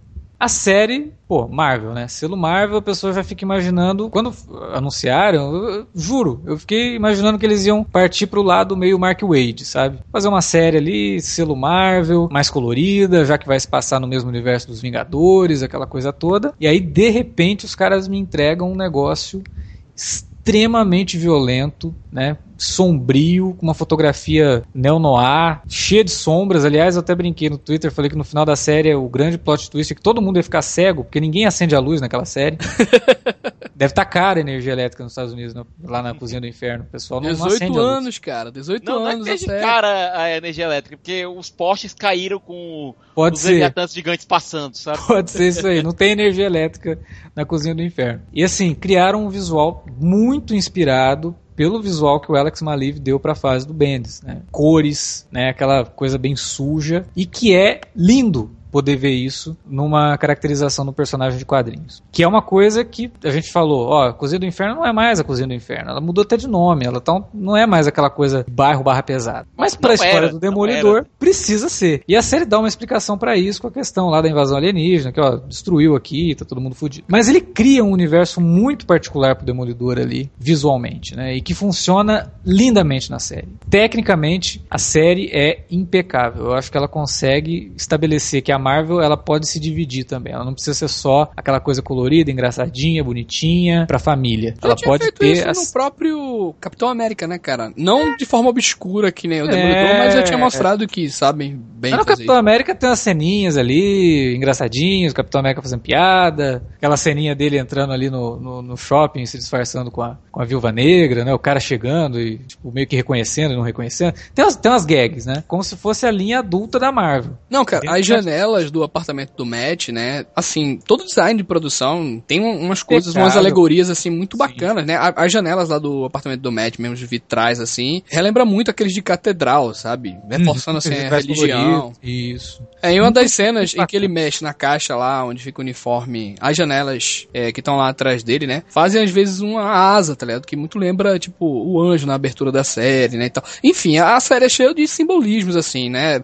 Visuais, né? Assim, a gente, a gente não vê, por exemplo, dois, os personagens conversando e uma ambientação normal da janela, do que tá lá fora. Não. A gente vê uma coisa assim sempre preocupada, né? E isso chama muita atenção. Às vezes eu parava assim, cara, na, na série e eu ficava, caralho, velho, que concepção linda, cara, de cenário, de, de mise-en-scène mesmo, né, cara? Posicionamento do- dos objetos, as cores escolhidas, as ideias de fotografia. Eu ficava babando, cara, visualmente, sabe? Tem, tem textura, né? A série tem, tem muita textura e é trabalhado isso na direção de fotografia de uma forma brilhante. Tem granulação, o cara usa chuva. Tem uma cena dele conversando com o Ben Urich na chuva que é maravilhosa. Linda, cara. Essa mesma granulação que o Alex falou, ela também, essa textura, eu não sei se vocês tiveram esse efeito ou se foi coisa da minha cabeça, mas parecia que eu tava vendo uma página de, de um HQ. Uhum. Era bizarro isso, parecia que eu tava vendo uma página de um HQ. E, e essa sensação, ela reverbera com esse design de produção que ficou muito, muito maligno. E parece que eu tô vendo um HQ daquela fase do Demolidor em movimento na minha frente. Pois é. Tem várias cenas, inclusive, né? Quando o rei do crime, o Wilson Fisk, vai se reunir ali com os chefões e tal, os lugares onde ele vai se reunir com os caras, aquilo lembra muito. Lá nas primeiras histórias do Maliv, quando o rei do crime tá ali meio. Não é mais o rei do crime, né? E que tem umas reuniões também de, de gangues, umas reuniões de chefões de crime. A forma como ele enquadra os caras meio que formando um círculo ao redor do, do personagem, o Maliv fazia isso direto. Parecia realmente que você tava vendo ah, as páginas do Maliv ganhando vida em vários momentos ali. O, o visual da série me pegou muito, porque até a gente acabou de gravar um podcast sobre uma comédia de super-heróis, né, que tinha muito disso, né, de ter o, O apelo visual muito apelo forte. visual muito forte. Isso a gente estava discutindo até de- depois que a gente gravou, mas a gente acabou falando isso, que eu sinto muita falta disso nos filmes de super-herói de hoje, né?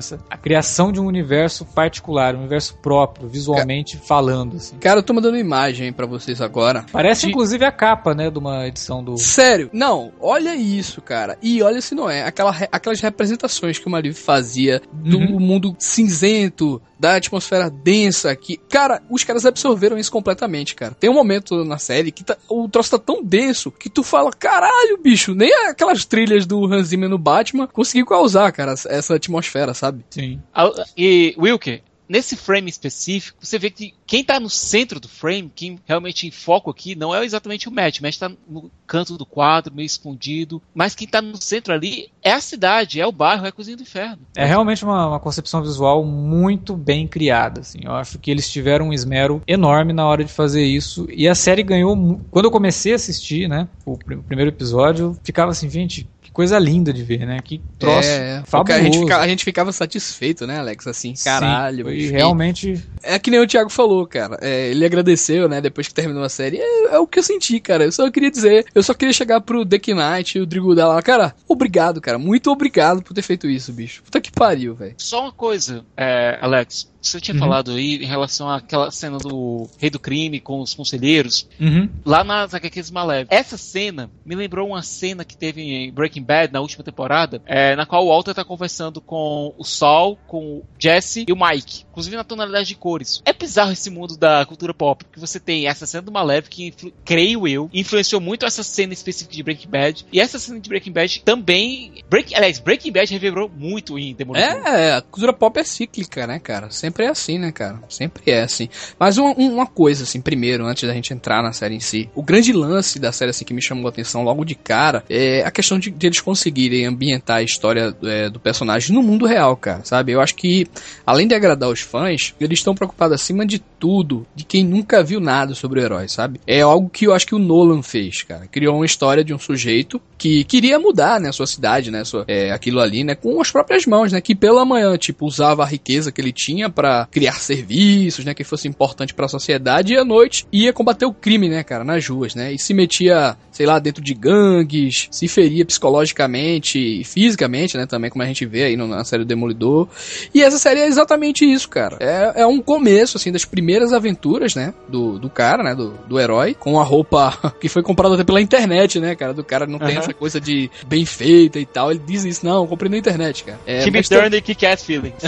mas também vira algo aceitável com a suspensão de descrença, né, cara? Não, realmente, né? Se alguém fosse fazer isso, tinha que comprar uma, né? Se disfarçar, né? E tipo, o Deck Knight meio que deixa em segundo plano os reais superpoderes do cara, né? Ele meio que abafa, sabe? Isso aí não é nem a grande preocupação dele. Eu não sei se vocês estão entendendo o que eu quero dizer. Então, de cara, eu acho que só por esse aspecto a série já é é bem louvável, sabe? Não é bom fazer comparações, é, a gente sempre faz aqui, é, mas eu, eu acho que essa série do Demolidor é para séries de TV baseada em quadrinhos o que o Cavaleiro das Trevas foi em um conceito, cara, que depois disso aqui vai ter outro parâmetro. Assim, muita coisa vai ser se levada a sério dentro do, de séries de herói mesmo, né, cara? Simplesmente o cara criou um novo parâmetro, né, cara? Por exemplo, tem vários amigos meus, né, que acompanham a série da as séries da CW, né? E Alex sabe, eu adoro, Alex adora, Thiago Siqueira também adora aí.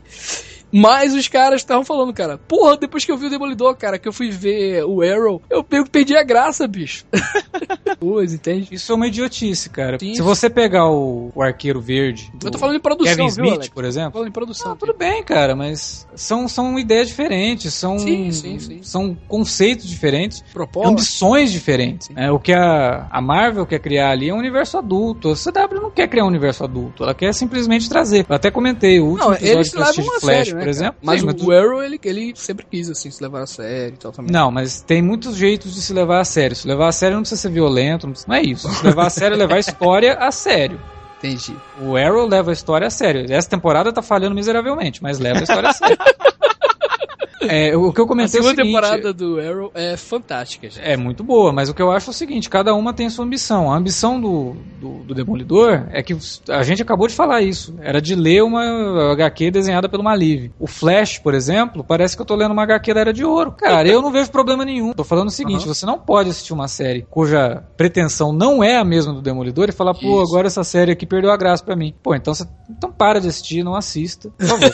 ah, não, não assista.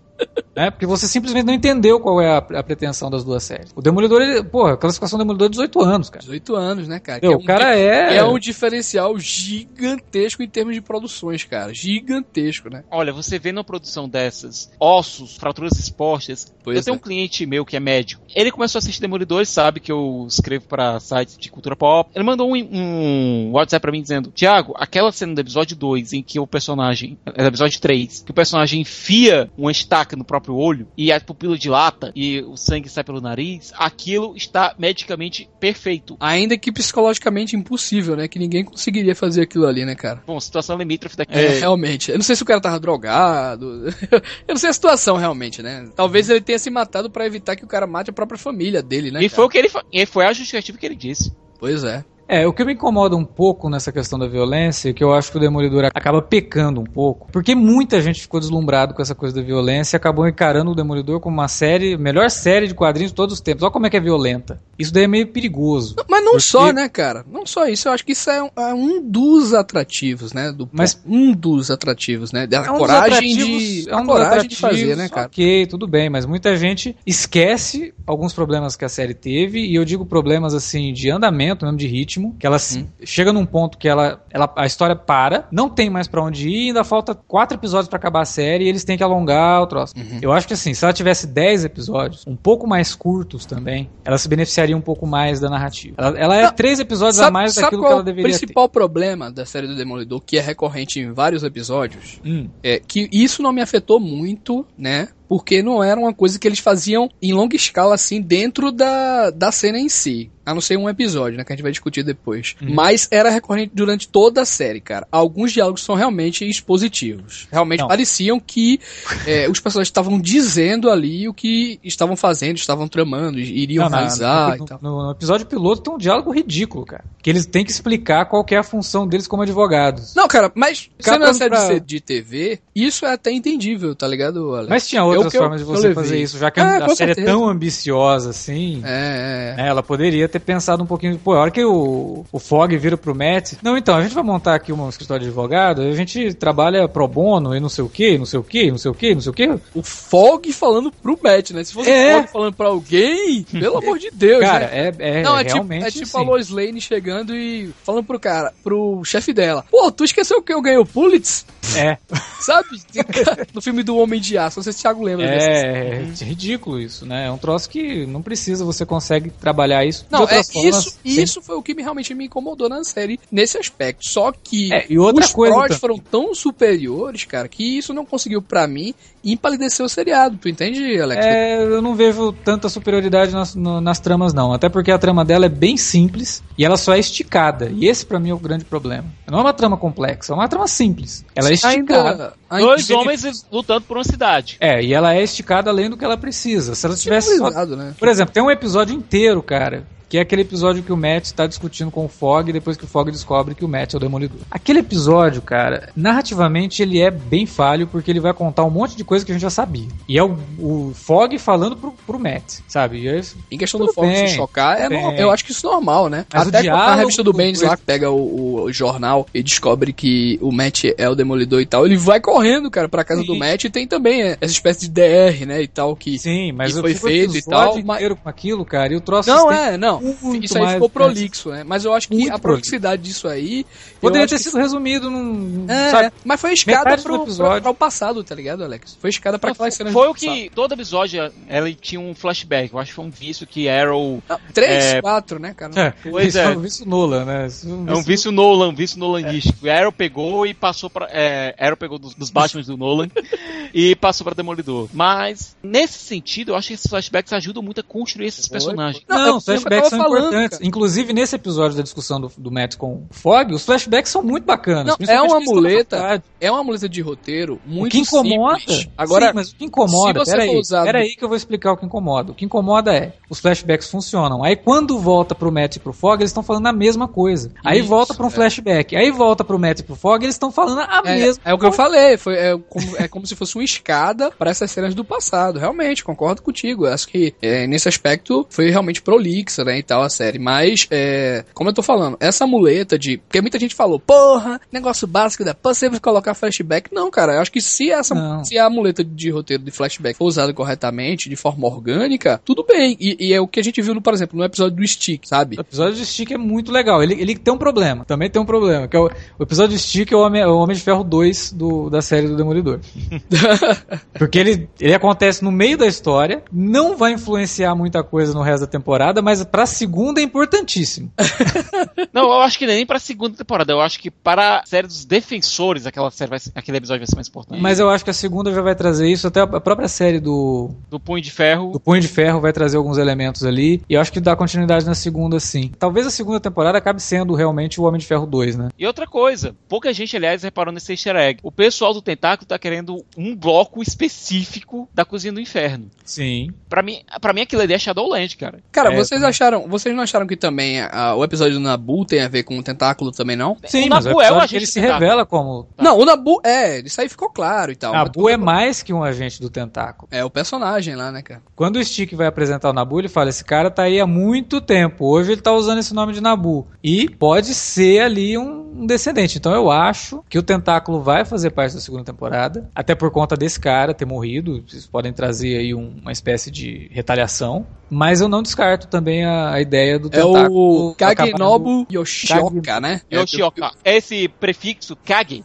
é sombra. É engraçado porque a gente vê o tentáculo veio aos poucos na- nas tramas do Frank Miller, mas junto do tentáculo veio também a Electra. Electra, exatamente. Não, e o Stephen The Knight, ele disse, né, que a Electra Segunda e o temporada, Mercenário pode aparecer aí facilmente na segunda O temporada. mercenário já pode ter aparecido na primeira temporada. Exatamente. Eu não acho que não, acho que não. Acho Não, que é sério, cara. Juro, juro, juro. Ele pode ter aparecido. Ele não, eu pode sei, ter eu sido. sei, eu sei. Tá todo mundo falando daquele Sniper lá. Isso. Só que ele, ele me pareceu. Ele não tem o showmanship do, do mercenário, ele não tem o, Mas, o estilo. porra, ele foi contratado pelo rei do crime, cara. É, ele é Sim. terceirizado, esqueceu? Ele tá lá. É. pois é. Não teve tempo de mostrar isso ainda. Ele Isso, só foi contratado Não, pra mas missão. teve o, a questão do eu não erro, eu não erro. Ah, sim. Pra mim não é um mercenário. Eu acho que eles, quando contratarem um mercenário, vão contratar, uma, contratar um ator que saiba também lidar com essa maluquice do, do Lester. Isso é importante. Mas a Electra é mencionada, Electra né? também, né? Oi? Falou da Electra também, né? O Fog nesse episódio do flashback. Sim, ele da Electra, cita né? a sua namorada grega lá. Óbvio que ele Isso, tá exatamente. Então, a Electra deve aparecer na segunda temporada, por isso que eu acho que o Tentáculo vai, vai ser o Big Bad da segunda temporada. Acho até interessante, pra trazer mais uns elementos até meio fantásticos assim pra série, né? Porque afinal de contas é, é, é pé no chão, mas vamos lembrar aqui que é o mesmo universo Marvel. Então, Isso, isso. Não, a série eu acho que também tem uma identidade, assim, a visão obscura do submundo, né? Do Uhum. crime, simbolizado muito bem, assim, pelo próprio bairro, né, cara? Hell's Kitchen que você estava dizendo que mudou muito, mas ainda a gente vê, assim, a aura daquilo ali muito evidente, né? A violência e a corrupção ali são É, fatores o que a gente série vê. Ali é trabalhar a ideia de que, ó, foi destruído na invasão de Nova York, então o bairro ficou a Deus Isso. dará, ficou à margem. Não, e é aquela coisa, qualquer lugar que, é, que sofre um desastre desse, seja natural, seja um- uma catástrofe provocada, uma catástrofe artificial, fica aberto pra predadores. Exatamente. E é isso que a série trabalha muito bem, essa ideia do Matt ser o defensor dos oprimidos ali. Inclusive, tem uma coisa que eu, eu gostei bastante na série, é a forma como ela apresenta o Matt como demolidor. Eu sei que a, a referência óbvia do visual é do Homem Sem Medo, mas o Matt me pareceu muito um herói de western. Sabe? Não é à O homem sem medo. ca- O homem sem, aliás, o homem sem nome. O Homem Sem Nome, né? É, mas e aí aquela roupa preta com aquela bandana, cara, defensor do cara que quer tomar o, o bairro, entendeu? O cara que quer oprimir o bairro e tá tirando o dinheiro das pessoas. Ele é o Zorro moderno, cara. entendeu? E ele é um, ele é tão mas herói é claro que o western. Miller se baseou no Zorro, né, cara? É, ah, olha lá, né? Quem, que filme É. que o Batman foi assistir? É, lógico, né? Pelo amor de Deus. É, então, e outra coisa, o filme é tão western que onde é a última batalha do filme? A batalha do Demolidor com o Rei do Crime. Num beco, cara. num beco na rua, cara. Você quer duelo de, de western mais é, referenciado do que esse, cara? Os caras fazem um duelo na rua, um duelo na rua, entendeu? Então assim, tem muito, tem muito disso, de você pegar essa questão de, ó, isso aqui é uma região marginalizada, ninguém dá bola pra esses caras, e eles precisam de um protetor, de um defensor, né? E é um cara que conhece lei, é um cara que sabe que ele tá à margem da lei também. E ele se torna esse vigilante, esse justiceiro, que pra Alex. mim referencia muito o- a ideia do Zorro. Alex, no caso do Zorro, ele era um dignatário, não, não um dignatário, ele era um membro da classe alta da elite que usou a máscara do Zorro para defender os pobres, indo contra os interesses da própria classe da qual ele faz parte. Sim. No Demolidor, ele é um católico prat- praticante que se veste de demônio e que assume a, alcunha de um demônio pra fazer aquilo que ele considera justiça, mesmo trabalhando por um sistema legal no qual ele também acredita. São contradições básicas dos personagens que tornam ele tão interessante. Isso, é. exatamente. E que a série soube trabalhar, ao contrário do filme.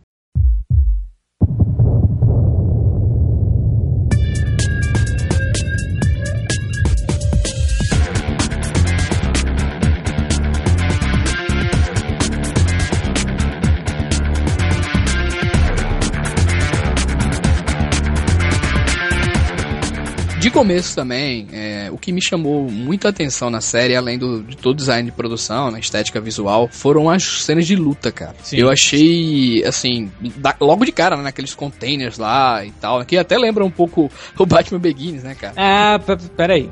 Eu ouvi um monte de gente falando isso, mas o Homem Sem Medo, ele também, primeira vez que ele aparece ali, Isso, isso. é num lugar no, no cais também, cheio de container. Então, por Boa, favor, Alex, né? boa. Salvou a pátria, salvou a pátria. Enfim, porque, cara, eu achei todas elas, assim, muito bem coreografadas, violentas, né, assim, a gente via a- a- o poder, né, assim, o impacto, né, e até meio desajeitadas, cara, que, tipo, fazendo aquela rima do, do próprio Batman 1, sabe, que as primeiras aventuras do herói, até ele fica meio desleixado, assim, né, ele dá, mas também apanha, tá ligado? Sim. É o que... É, Como do- do- apanha o mestre nessa É isso que eu ia falar. o como, e Murdock, como, né? ele é a epítome da culpa católica, né? Porque ele tem que apanhar, mas ele se sacrifica mesmo, né? Constantemente pra poder ajudar as pessoas. Então, apanha muito. O, rei do, o Wilson Fisk transforma a cara dele em patê. A, a luta dele Vamos depois com o Nabu, puta que pariu, cara, que virou uma peneira. E olha, Não, não, é é tipo- tipo o Sarigama ali, cara. Luta com o Sarigama, é coisa rara da gente ver. Foda, viu? É tipo o, o Jesus do Mel Gibson, cara. Ele saiu que nem o Jesus do Mel Gibson depois daquela luta do Nabu. Mas, mas é isso mesmo, né? A referência é justamente essa. É o cara se fuder totalmente ao ponto de quase morrer, né? Isso, E, e- toda vez que ele sai, ele, ele apanha desse jeito. Eu até brinquei agora no, no Twitter que com a confirmação da segunda temporada, o Matt Murdock ele não riu. né? Ele, não, ele não sorriu, porque o Matt Murdock não ri. Em compensação, ele saiu pra apanhar pra ter certeza que ele não tá sonhando. É, ó, e nesse sentido eu também gosto muito do Charlie Cox, cara, que eu achei que ele tem uma presença muito forte, assim, sabe? É, tava bem preparado, eu acredito, né, que tenham usado, obviamente, dublês ali, mas, Certeza. mas o cara, puta que pariu, cara, o cara impõe respeito, viu? Eu, acho, eu achei legal na série que apesar dela ter esse, essa coisa de pé no chão e mundo realista e tudo mais, ela, ela não se incomoda de fazer o personagem fazer pose, né? Tem vários takes assim que o Massa velho, né, cara? Tem um lance É massa velho. né? cara. Você vê que o cara tá fazendo pose mesmo. Ele tá fazendo aquela pose típica do Demolidor, em pé, com o vilão na, no chão, e ele, né, todo imponente. A série não tem medo de brincar com isso, assim, de transformar o personagem nessa, nessa figura icônica, né? Que é ótimo. Agora, assim em mesmo. relação às cenas de luta, né, eu gostaria de chamar a atenção aqui pra falar do, daquela cena final do segundo episódio, hein, cara? Que é linda, né? Muito Que bem. foi, o que foi magnífico. aquilo, Thiago? Olha, eu vi muito de Raid, mas Old Boy. Old Boy, cara. É tipo, é Old Boy feito pelo cara que fez o The Raid, entendeu? Cara, é de uma beleza cinematográfica. Não, e tem uma coisa Incrível. bacana na série, né, nessa luta específica, é que o Matt, quando dá o soco, ele tá esperando o outro cara vir, ele meio que se encosta na parede tentando É. recuperar o fôlego. Não, tem uma cena que ele dá um soco no cara e cai, cara. Ele dá um É. soco e já cai, bicho. Puta que pariu, o cara tá fudido, cara. que é bem Old Boy. Não, esse diretor, eu acho que foi o diretor desse episódio, eu acho que foi o Phil Abraham, né? E esse cara merece um prêmio, cara. Mandar pro M, tem que mandar esse episódio lá.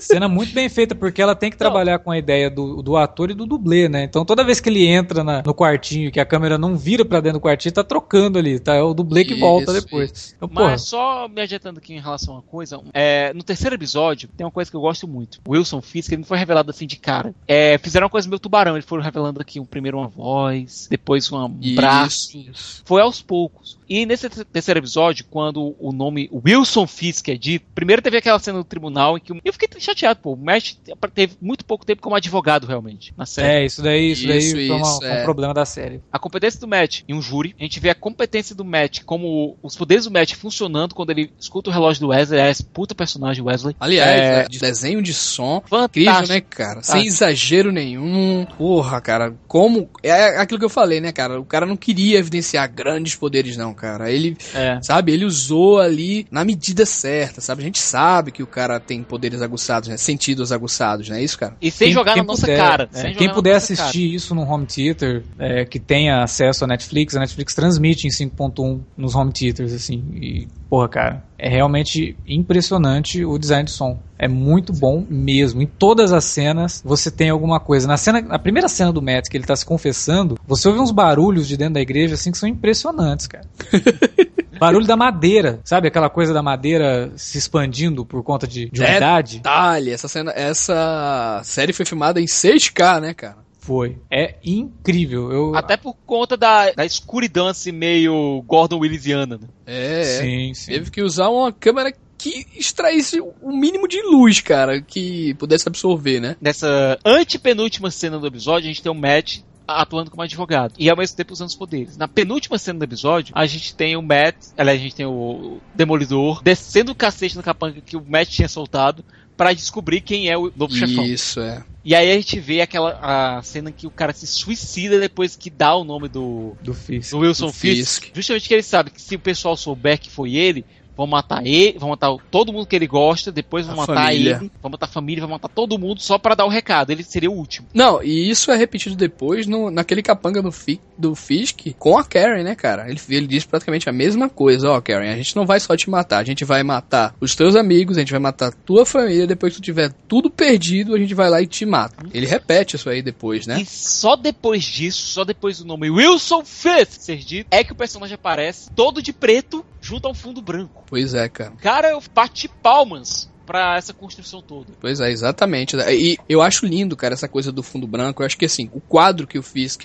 compra, né, da parede que ele fica olhando, lembra quando o pai dele colocava ele de castigo, né? E, e é a mesma arte que ele tinha na cela da prisão, né? O Matt, é, o mundo do Matt cego, né, que mostra aí também essa cena, é tudo colorido, né? Cheio de coisas, vermelhos É e tal. chamas, Exatamente, é em chamas e tal. Enquanto o Fisk é todo vazio, cara, sabe? É todo branco. Então são, são duas. São uma- é uma rima narrativa do caralho, assim, que mostra muito bem a visão, de, a visão que cada um tem de mundo, sabe, cara? É lindo isso aí. O, o lance do quadro branco também representa esse work in progress, né, do, do Rei do Crime, assim. Tipo, É uma tela em branco ainda sendo trabalhada, sendo pintada, ainda até chegar no Também, né? personagem Também. final ali. Cara, um ator que eu adorei, cara, na série é, foi o Von Curtis Hall como Ben Urich. Sério, ficou, assim, é uma das atuações da série que mais me convenceu, cara. Eu adorei o Ben Urich, cara, e não precisavam ter matado o cara agora. Não, é, cara? Eu acho que tanto a morte do Ben Yuri quanto a do Wesley foram. Na do Wesley, nem tanto que ajudou É. muito a avançar o arco do Isso, Wilson. Fisk. Mas a do Ben Yuri, cara, eu queria ver o Ben Yuri no Clarim Diário. É, não é nem essa questão do Clarim, mas ele atuando mesmo. Porra, seria lindo ter um episódio, como a gente acabou, né, falando ali dos quadrinhos, da, da primeira, o primeiro arco escrito pelo, pelo Bendis, antes dele a entrar ameaça da. Electra, cara, em cima dele no cinema. Porra, ter ali, é, também, e ter ali uma, pelo menos um episódio centrado no Ben Urich, na visão do Ben Urich, do que que é o Demolidor, teria sido lindo, sabe? Cara, Mas aí vem uma reclamação minha que eu tenho com a série. E não é com o Curtis Hall, mas sim com o arco do personagem dele. Cara, todos os momentos que mostrava a mulher dele, eu ficava, pra que isso? É, não levou pra nada, né? Acabou que não levou pra nada. É um negócio assim que. Não, eu, o que eu achei a questão da mulher dele ali é que ele precisava pagar, cara, o hospital, né? E tava naquele emprego de bosta ainda, porque sim, justamente mas- precisava da grana, cara. Assim, ao mesmo tempo que ele tava ali em estasia, né? Levando com a barriga aquele jornal de bosta ali e pensando, né? Por que minhas matérias não são publicadas? Ele tinha que estar ali também, porque a vida dele tava uma merda, né, cara? Assim, pessoalmente, né? A mulher dele tava doente no hospital, ele tinha. E aí a gente vê isso aí é, depois, que ele não tem grana pra pagar, né? Ele, ele conversa com a enfermeira lá pra transferir ela pra algum lugar e tal. Eu acho que foi mais por esse aspecto, assim, pra tornar a vida dele ainda mais difícil. Entende, Thiago? Mas não, não foi pra lado mas- nenhum. Foi um trama que não tem deu nada. desfecho o negócio. Foi do nada pro lugar nenhum isso, cara. Não, a merda foi gente- que o cara morreu, né, cara? É, a gente A entende. A gente entende o que, que eles estavam tentando fazer ali, mas eles não fazem. Né? É um troço que eles E no final a trama é resolvida, não. E a, a resolução da trama? Não, ele tinha um seguro de vida. não- É. Então, beleza. Tava fazendo. pra quê, né?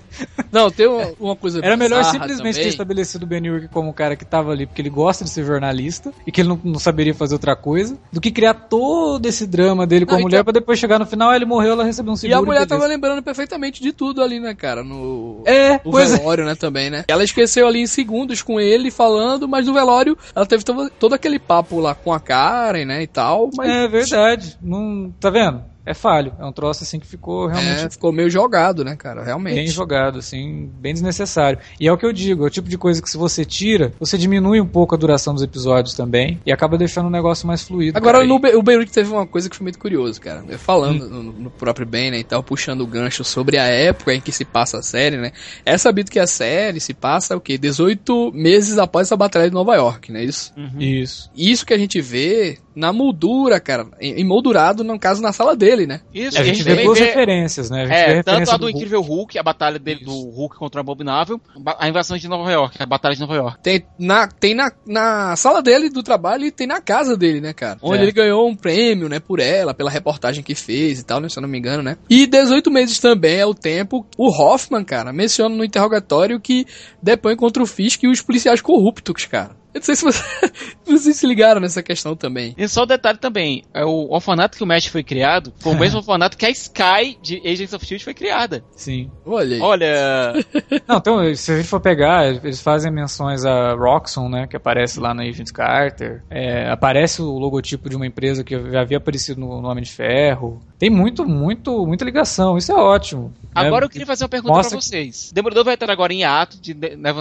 deve demorar mais ou menos um ano. Sim. Durante esse período, vocês aceitariam o Matt aparecer, por exemplo, em um episódio específico de of S.H.I.E.L.D. da, da uma vindoura terceira temporada? Se bem justificado, sim, né? Se É, é, mas a como- trama assim, não tem muito a ver com a ideia que Não, a gente é tá, tá. seguindo agora, né, cara? A SHIELD agora sabe que existe um vigilante é, possivelmente poderoso é, patrulhando, a, patrulhando Nova York. Não É, Nova York, que- né? O bairro, né? É, o bairro Não, mas a. SHIELD tem um index, cara. O index é o que marca os personagens com superpoderes. Seria lógico que a SHIELD fosse investigar esse cara. Isso, com certeza. Acho que pelo menos Só uma menção, né, cara? Agora. É, acho que pode ter alguma coisinha. Só que a gente tem que ver como, como que isso vai se encaixar em Shield, porque a série tá nos momentos decisivos dela que a gente não sabe nem o que vai acontecer com a própria Shield. Então, vamos ver. Se bem justificado, cara, eu acho que dá pra colocar esses personagens. O único problema é o seguinte, né? É uma questão assim de classificação. A Agents of Shield é uma coisa mais família, e aí você vai fazer menção a um personagem de uma série que a classificação é adulta. Eu reporto aqui, por exemplo, pra Doctor Who. Doctor Who, durante muito tempo, teve uma série irmã chamada Torchwood, que era uma série bem mais pesada. Doctor Who é uma série PG-13, Doc- é, Torchwood era uma série 18. Que disseram, personagens de Torchwood podem aparecer em Doctor Who, mas personagens, é, mas o Doctor nunca pode aparecer em Torchwood por conta do peso que Torchwood tem. Ou seja, é muito pesada, o público, público alvo de Doctor Who não pode assistir Torchwood. Por isso eu acho que pode sim o Matt aparecer em, em Agents of S.H.I.E.L.D., mas eu acho que o pessoal da S.H.I.E.L.D. nunca vai poder aparecer em Demolidor, até porque não cabe. É, não cabe de jeito nenhum, não consigo Mas a imaginar, aparição não. do Matt no... Aliás, uma coisa que uma coisa que eu nunca imaginei, cara, é que eu fosse ficar chocado com o grafismo, né, o gore de um material da Marvel, cara. Uhum. Você Sério, não eu fiquei- assiste Agents of Shield? Não, cara, eu fiquei boquiaberto com o final daquele quarto episódio, cara. Não, é de fazer inveja a Game of Thrones, bicho. É, não, é bem pesado, mas, mas assim, a Marvel parece que ela. ela cons- é en- engraçado isso, porque deveria ser o contrário, né? Parece que ela tem mais liberdade fora do cinema do que no cinema, porque Isso! na série. Não, na série Agents of Shield, no final da temporada de Agents, da primeira temporada de Agents of Shield, o personagem do Bill Paxton enfia a mão dentro do cara, tira uma costela do cara e enfia a cos- a costela do próprio cara no olho do cara, velho. Não, sem contar que no último episódio de Agents of S.H.I.E.L.D., A gente meio matou uma criança, matou uma criança.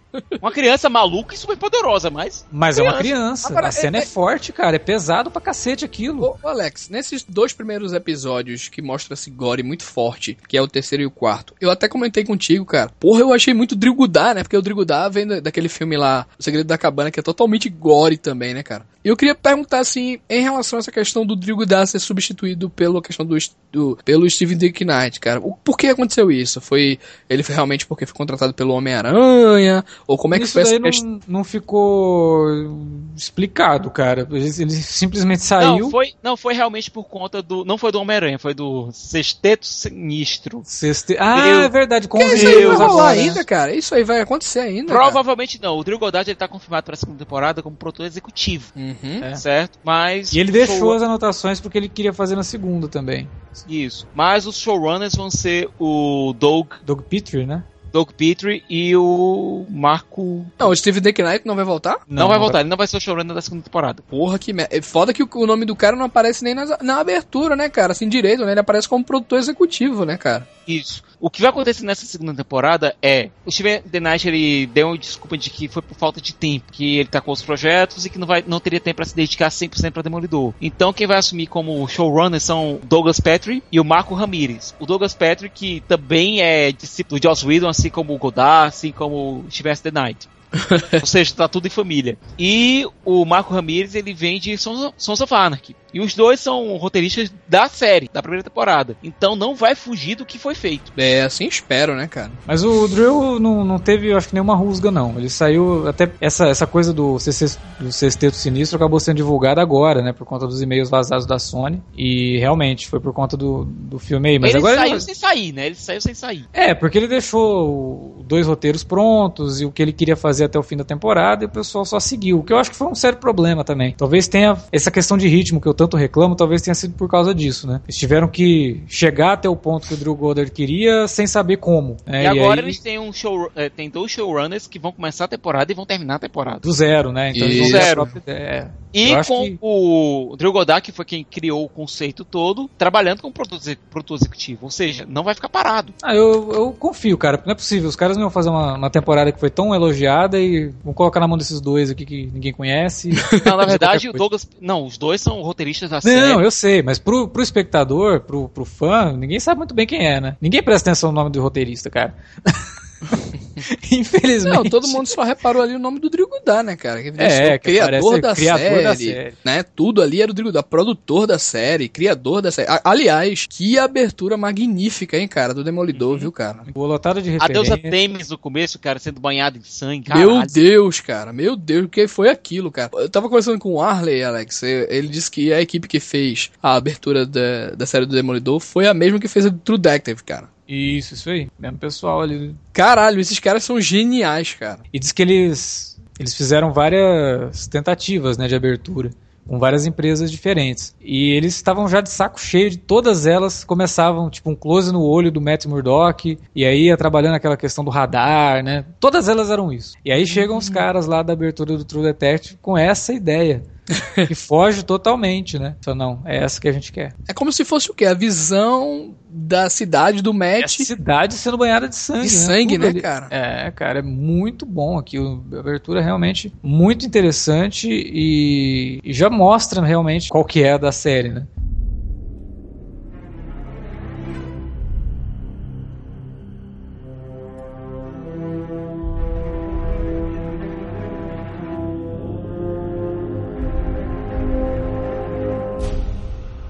Gente, obviamente, gostou da série, eu tive minhas ressalvas, mas gostei bastante. Achei uma adaptação muito digna do personagem, trouxe muita coisa dos quadrinhos, que o filme, obvi- obviamente, não trouxe. Mas a gente tem que falar, né, do uniforme do Demolidor. O que, que vocês acharam? Vocês curtiram o novo design? Tem um pouquinho, parece que tem um pouco de cada coisa, né, dos quadrinhos, assim, que junta um todos os uniformes pro uniforme- Demolidor. Pois é, tem um pouquinho daquele uniforme armadura, tem muito do uniforme clássico e zero do uniforme amarelo e vermelho, que quanto menos a gente falar, melhor.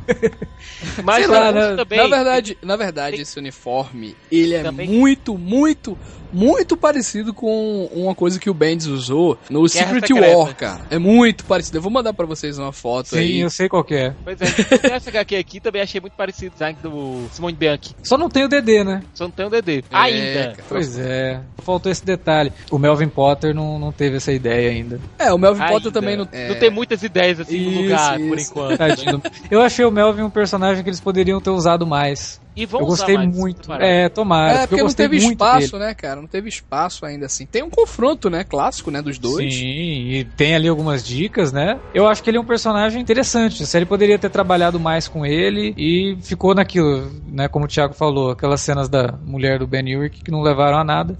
Mas vocês Poderiam gostaram mesmo do uniforme, assim? Vocês gostaram do visual? Esperavam Cara, eu mais? acho que dá pra trabalhar melhor. Mas como o uniforme Ah, né? inicial do personagem, só legal.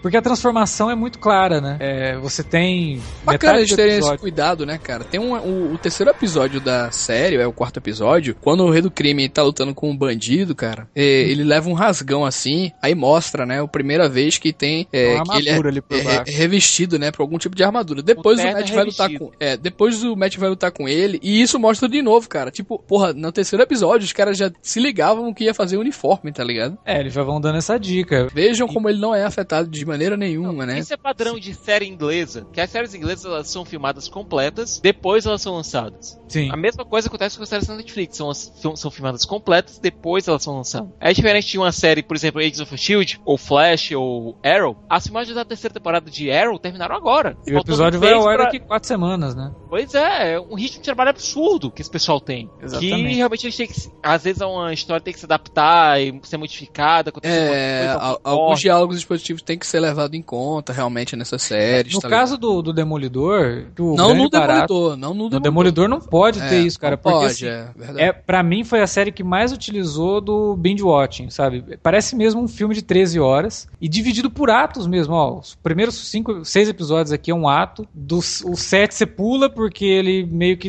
dá aquela quebra, do 8 ao 11 é o segundo ato e aí o terceiro ato, o 12 e o 13. É muito bem dividido isso. É um filme longo mesmo, de 13 horas. Você ter diálogos expositivos explicando coisas que você acabou de ver, porque a Netflix ela incentiva você a fazer o binge watching, e se ela quer criar isso como padrão, né, ela não pode mais ficar É, se atendo cara. a esses diálogozinhos de Muita seriado gente, semanal. elogia, muita gente elogia a Netflix por ser a percursora de criar uma nova narrativa cinematográfica em séries, né, cara? Sim, porque É. aí você não leva mais em conta o É, não- espaço de O Não tem preocupação com on cliffhanger. Daredevil. Não existe isso. É, não, não tem preocupação com cliffhanger, não tem preocupação com press, não tem preocupação em estar precisando de diálogos expositivos, porque esse, muito desses diálogos expositivos é pra série de TV aberta também, né? Porque muita gente não vê a série às vezes assim. Meio pulado, né? Isso, é semanal, O cara tá... Não, e outra, ele leva muito em conta a falta de atenção do espectador, né? Mas o cara tá assistindo lá o Agents of S.H.I.E.L.D., começou a série, ele tá no telefone, aí ele precisa mandar uma mensagem, tá, tá só ouvindo ali e tal. Mas Demolidor não, eu acho que se o cara vai sentar pra assistir uma série que ele pode dar pausa, que ele pode escolher que horas vai assistir, ela não pode levar isso em conta não, cara. Tem que ser um negócio um pouco mais como é House of Cards, né? Como é, como foi até o próprio Better Call Saul, que Pois é. passou semanalmente numa uma TV, mas que não tinha, né? Se a, se a série quer, quer ter essa pretensão de ser uma- um troço grande, ficar com cara de série de TV paga, ela tem que se comportar como isso também. Não é só a violência que vai fazer com que ela se torne uma série adulta, não. É na qualidade do, do roteiro. O roteiro é bom, mas dá essas derrapadas. Tomara que daqui pra frente isso não aconteça. É, isso, isso, na verdade eu acho que não tá nem envolvido muito o roteiro, é mais em linguagem mesmo, assim, sabe? Não, eu digo por conta dos diálogos. Os diálogos Sim, é sim. roteiro. É roteiro. Sobre o desfecho aí. O último episódio, né? O último episódio que eu vi muita gente reclamando de algumas coisas, mas eu achei que ele faz a, divi- a divisão. Até agora vocês estavam vendo um vigilante mascarado, vestindo preto, sem muita identidade. E aí, a partir de 15 minutos finais, agora é o Demolidor mais próximo da, daquilo que você Isso. gostaria de ter visto, né? Do mesmo Inclusive- modo, o Wilson Fisk, ele vira o rei do crime a partir daquele, daquela epifania que ele tem dentro do camburão. Isso, É, exatamente. Que é o, o que o Lex Luthor faz lá em Smallville, né? I am the villain of the story. ele, ele reconhece que ele é o vilão do negócio. A cena do Wilson saindo daquele camburão, cara, e a câmera engrandecendo ele em meio aos outros personagens, aquilo ficou fantástico, cara. Tipo, realmente a gente via que era um vilãozão ali, sabe? E meio subordinados, e tipo, tinha uma câmera, velho, retratando tudo aquilo ali, e o cara poderoso, cara, passando por cima de todo mundo ali, sabe? É, e a, a luta dele com o Demolidor é bem quadrinhos, foda, né? muito foda. É foda e bem quadrinhos, com o Wilson Fisk fazendo aquilo que ele tá acostumado a fazer nos quadrinhos, que é até uma. um- Ele, ele mostra até uma força meio super-humana, né? Que É, é, mas. ficou muito, muito bem explicado isso nos quadrinhos. né? É... Fo- é, é a dimazia, né, cara? O corpo do cara é gigante, né, e tal. É, mas aí tem, tem tudo isso e ele cria também funciona pra dividir a função do Matt advogado e a função do Matt vigilante, né? Tipo, ó, o que deu pra fazer dentro do- do- dos parâmetros legais tá feito, mas o Wilson Fisk não dá para não dá para derrotar esse cara só mandando prender, entendeu? O cara ele vai ele vai tentar extravasar e pra isso Não, e, e- e mesmo assim, Deadpool. cara, depois que ele consegue, entre aspas, derrotar o, o rei do crime, ele usa também da lei, né, cara? Ele já começa a unir isso aí muito bem, né? Como tu falou, ele virou o demolidor realmente. Ele conseguiu unir as duas faces, né? A lei normal e, e a lei que ele faz, né? Vocês acham que o policial talvez seja um, um substituto pro Ben Urich na segunda temporada e, e acabe servindo como a visão do povo ali do, do, do Demolidor? Em relação ao que aconteceu durante o final, certo? O season finale. Eu fico. eu fico meio chateado em dois motivos. Primeiro, a gente falou que não houve cliffhanger durante a temporada todinha. Houve alguns cliffhangers, mas era só ir pro próximo episódio. Era fácil de resolver. Era uma coisa do binge watching. Agora nesse, fica chateado porque os personagens chegam num ponto de construção que. Você quer ver o que aconteceu. Você quer ver! Pô, você chega em três momentos para três personagens seminais. O Matt, ele abraçou a persona do demônio. O Wilson, ele abraça a persona do rei, que ele quer ser, a do bandido que bate no coitado, que é depois resgatado pelo bom samaritano. E a Vanessa. Aliás, a gente falou um pouco da Vanessa aqui, eu acho, acho isso meio chato. É verdade, ela tem um papel assim fundamental na personalidade do Wilson, né, cara? Uhum. E, por exemplo, um episódio inteiro é, é, dedicado a mostrar essa relação entre os dois, né, cara? Como ele se dedica dali. Até é um crossover bizarro, né? Entre, entre o Rei do Crime e Lara El, né, cara? Pois é. E eu fico dizendo que a Vanessa é a anti-Skyler. Porque a Skyler sempre se mostrou receosa do lado sombrio do Walter. E apesar de participar em partes ali, ela mais atrapalhou as, o império, o negócio do império do Walter, do que ajudou. E no final se tornou uma vítima do Walter. A Vanessa não, a Vanessa nunca é vítima. Ela sabe muito bem no que ela está se metendo e abraça todo o lado sombrio do Wilson e o perigo que ele representa. A Vanessa era uma mulher que se o Walter White chegasse e dissesse I'm the danger, ela diria, eu sei e eu gosto disso.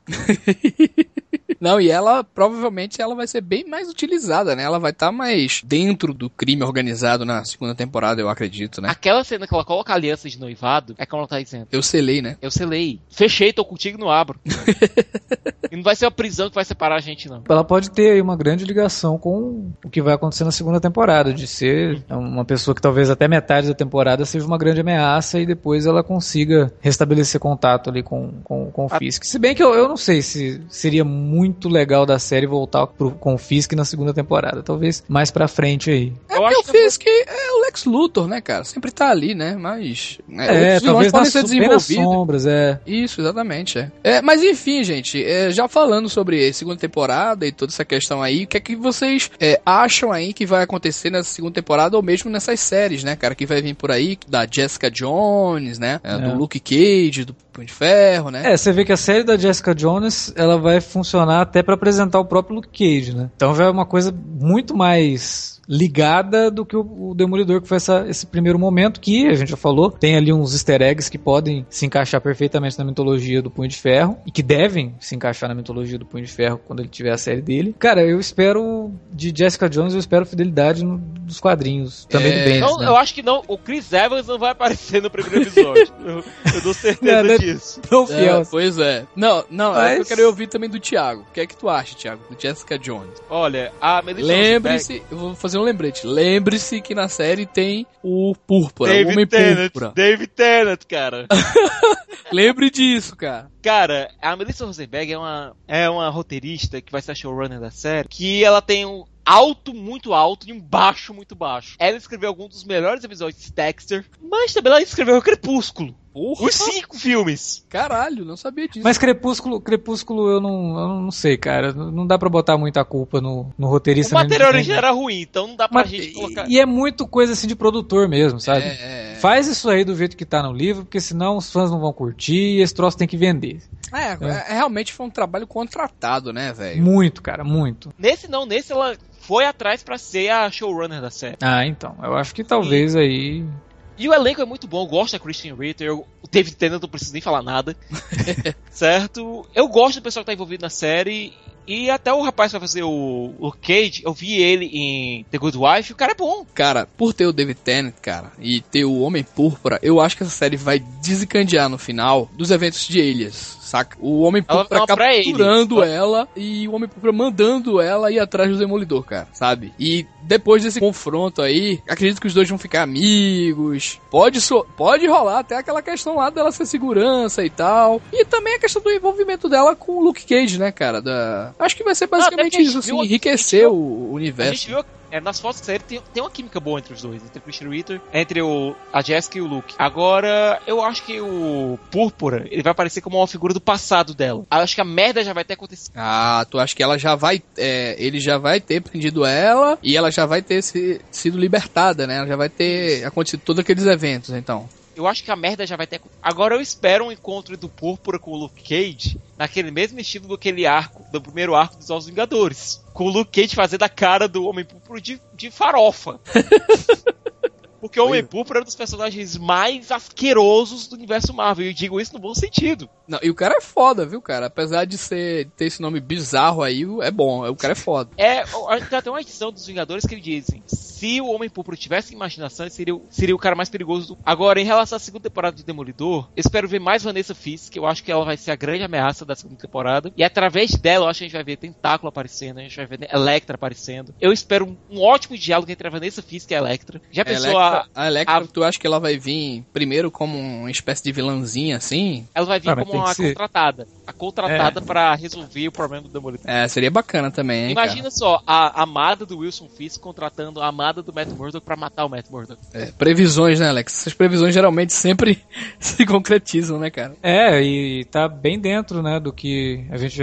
Eu também estava esperando que a Electra, quando aparecer na série, ela apareça Como como assassina contratada, né? uma assassina contra. Ou uma assassina. Pra aí o Matt reconhecer ela como sendo a grega lá, que a gente viu o Fog né, fazendo referência. Então, é, mas eu espero É, tá sim tudo que- prontinho, tudo encaixadinho, né, cara? Pois é, tem 50 anos de história aí pro cara usar, né? Carrie é, é outra coisa que eles acertaram, assim, em relação a indícios, né? Que eles podem aproveitar essa personagem pra outras coisas maiores, né? Lá na Lembrando quarta que a- temporada com aquela de Murdoch. Lembrando que a personagem que a Rosário Dawson faz, né, enfermeira noturna, essa enfermeira noturna particularmente, ela teve um envolvimento com o Luke Cage. Isso. Então, que é a Claire, né?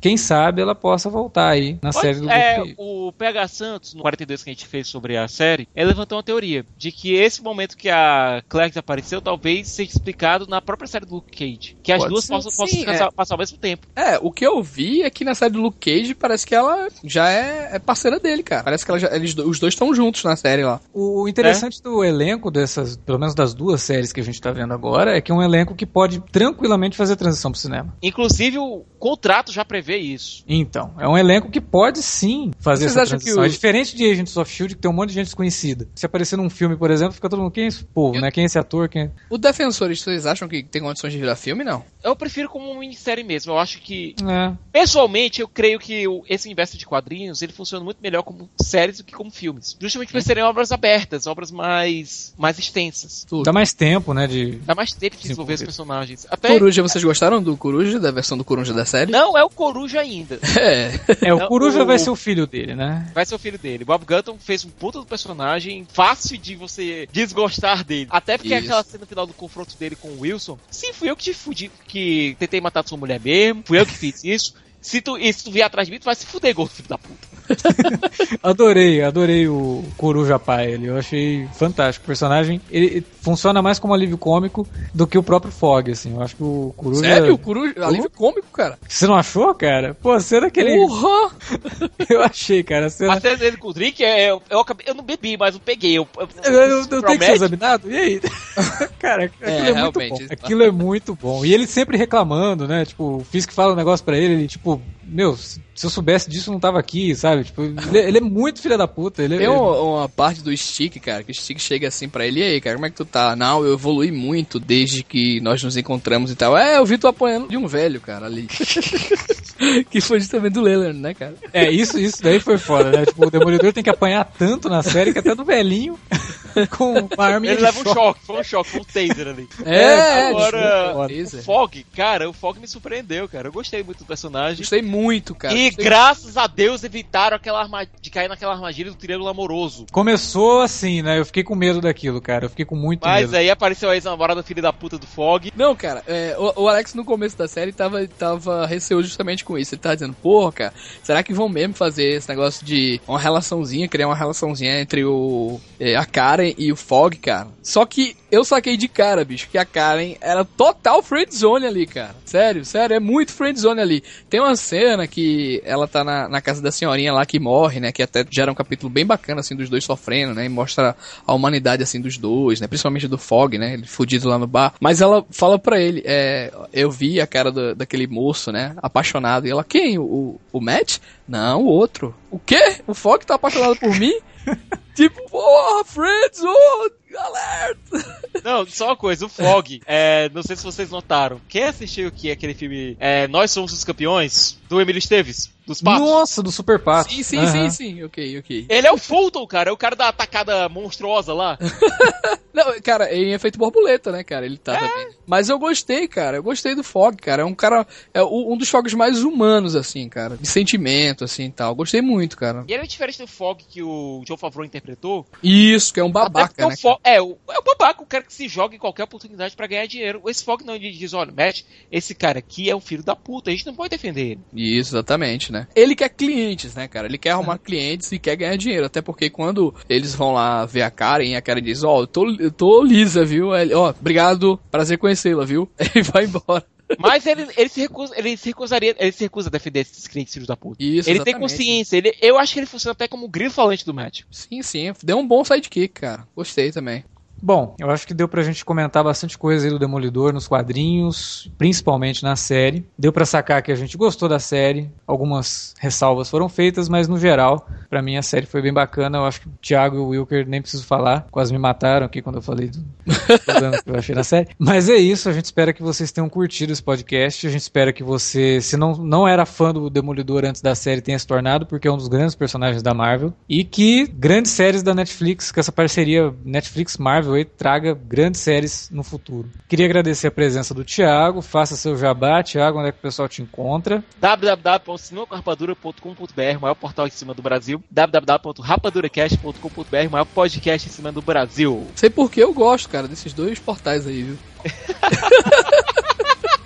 Ah, e o Wilker também, né? Você pode encontrar ele lá tanto no Cinema com Rapadura quanto no Rapadura Cast. Além, é claro, de encontrar ele aqui também no Cine Alerta. O Wilker tá. e tá no ficando- Cine Pop, né, também. É, o Wilker.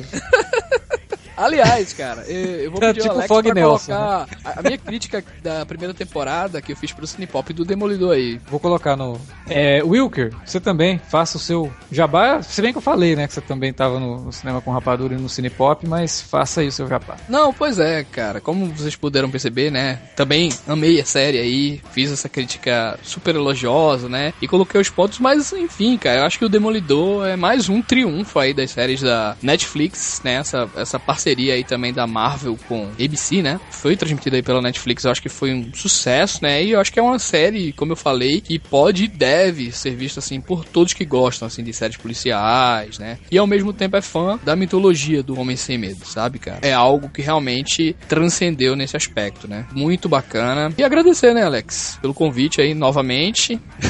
eu sou da casa, né, praticamente, né? É, pô, a gente faz até um podcast quinzenal aqui.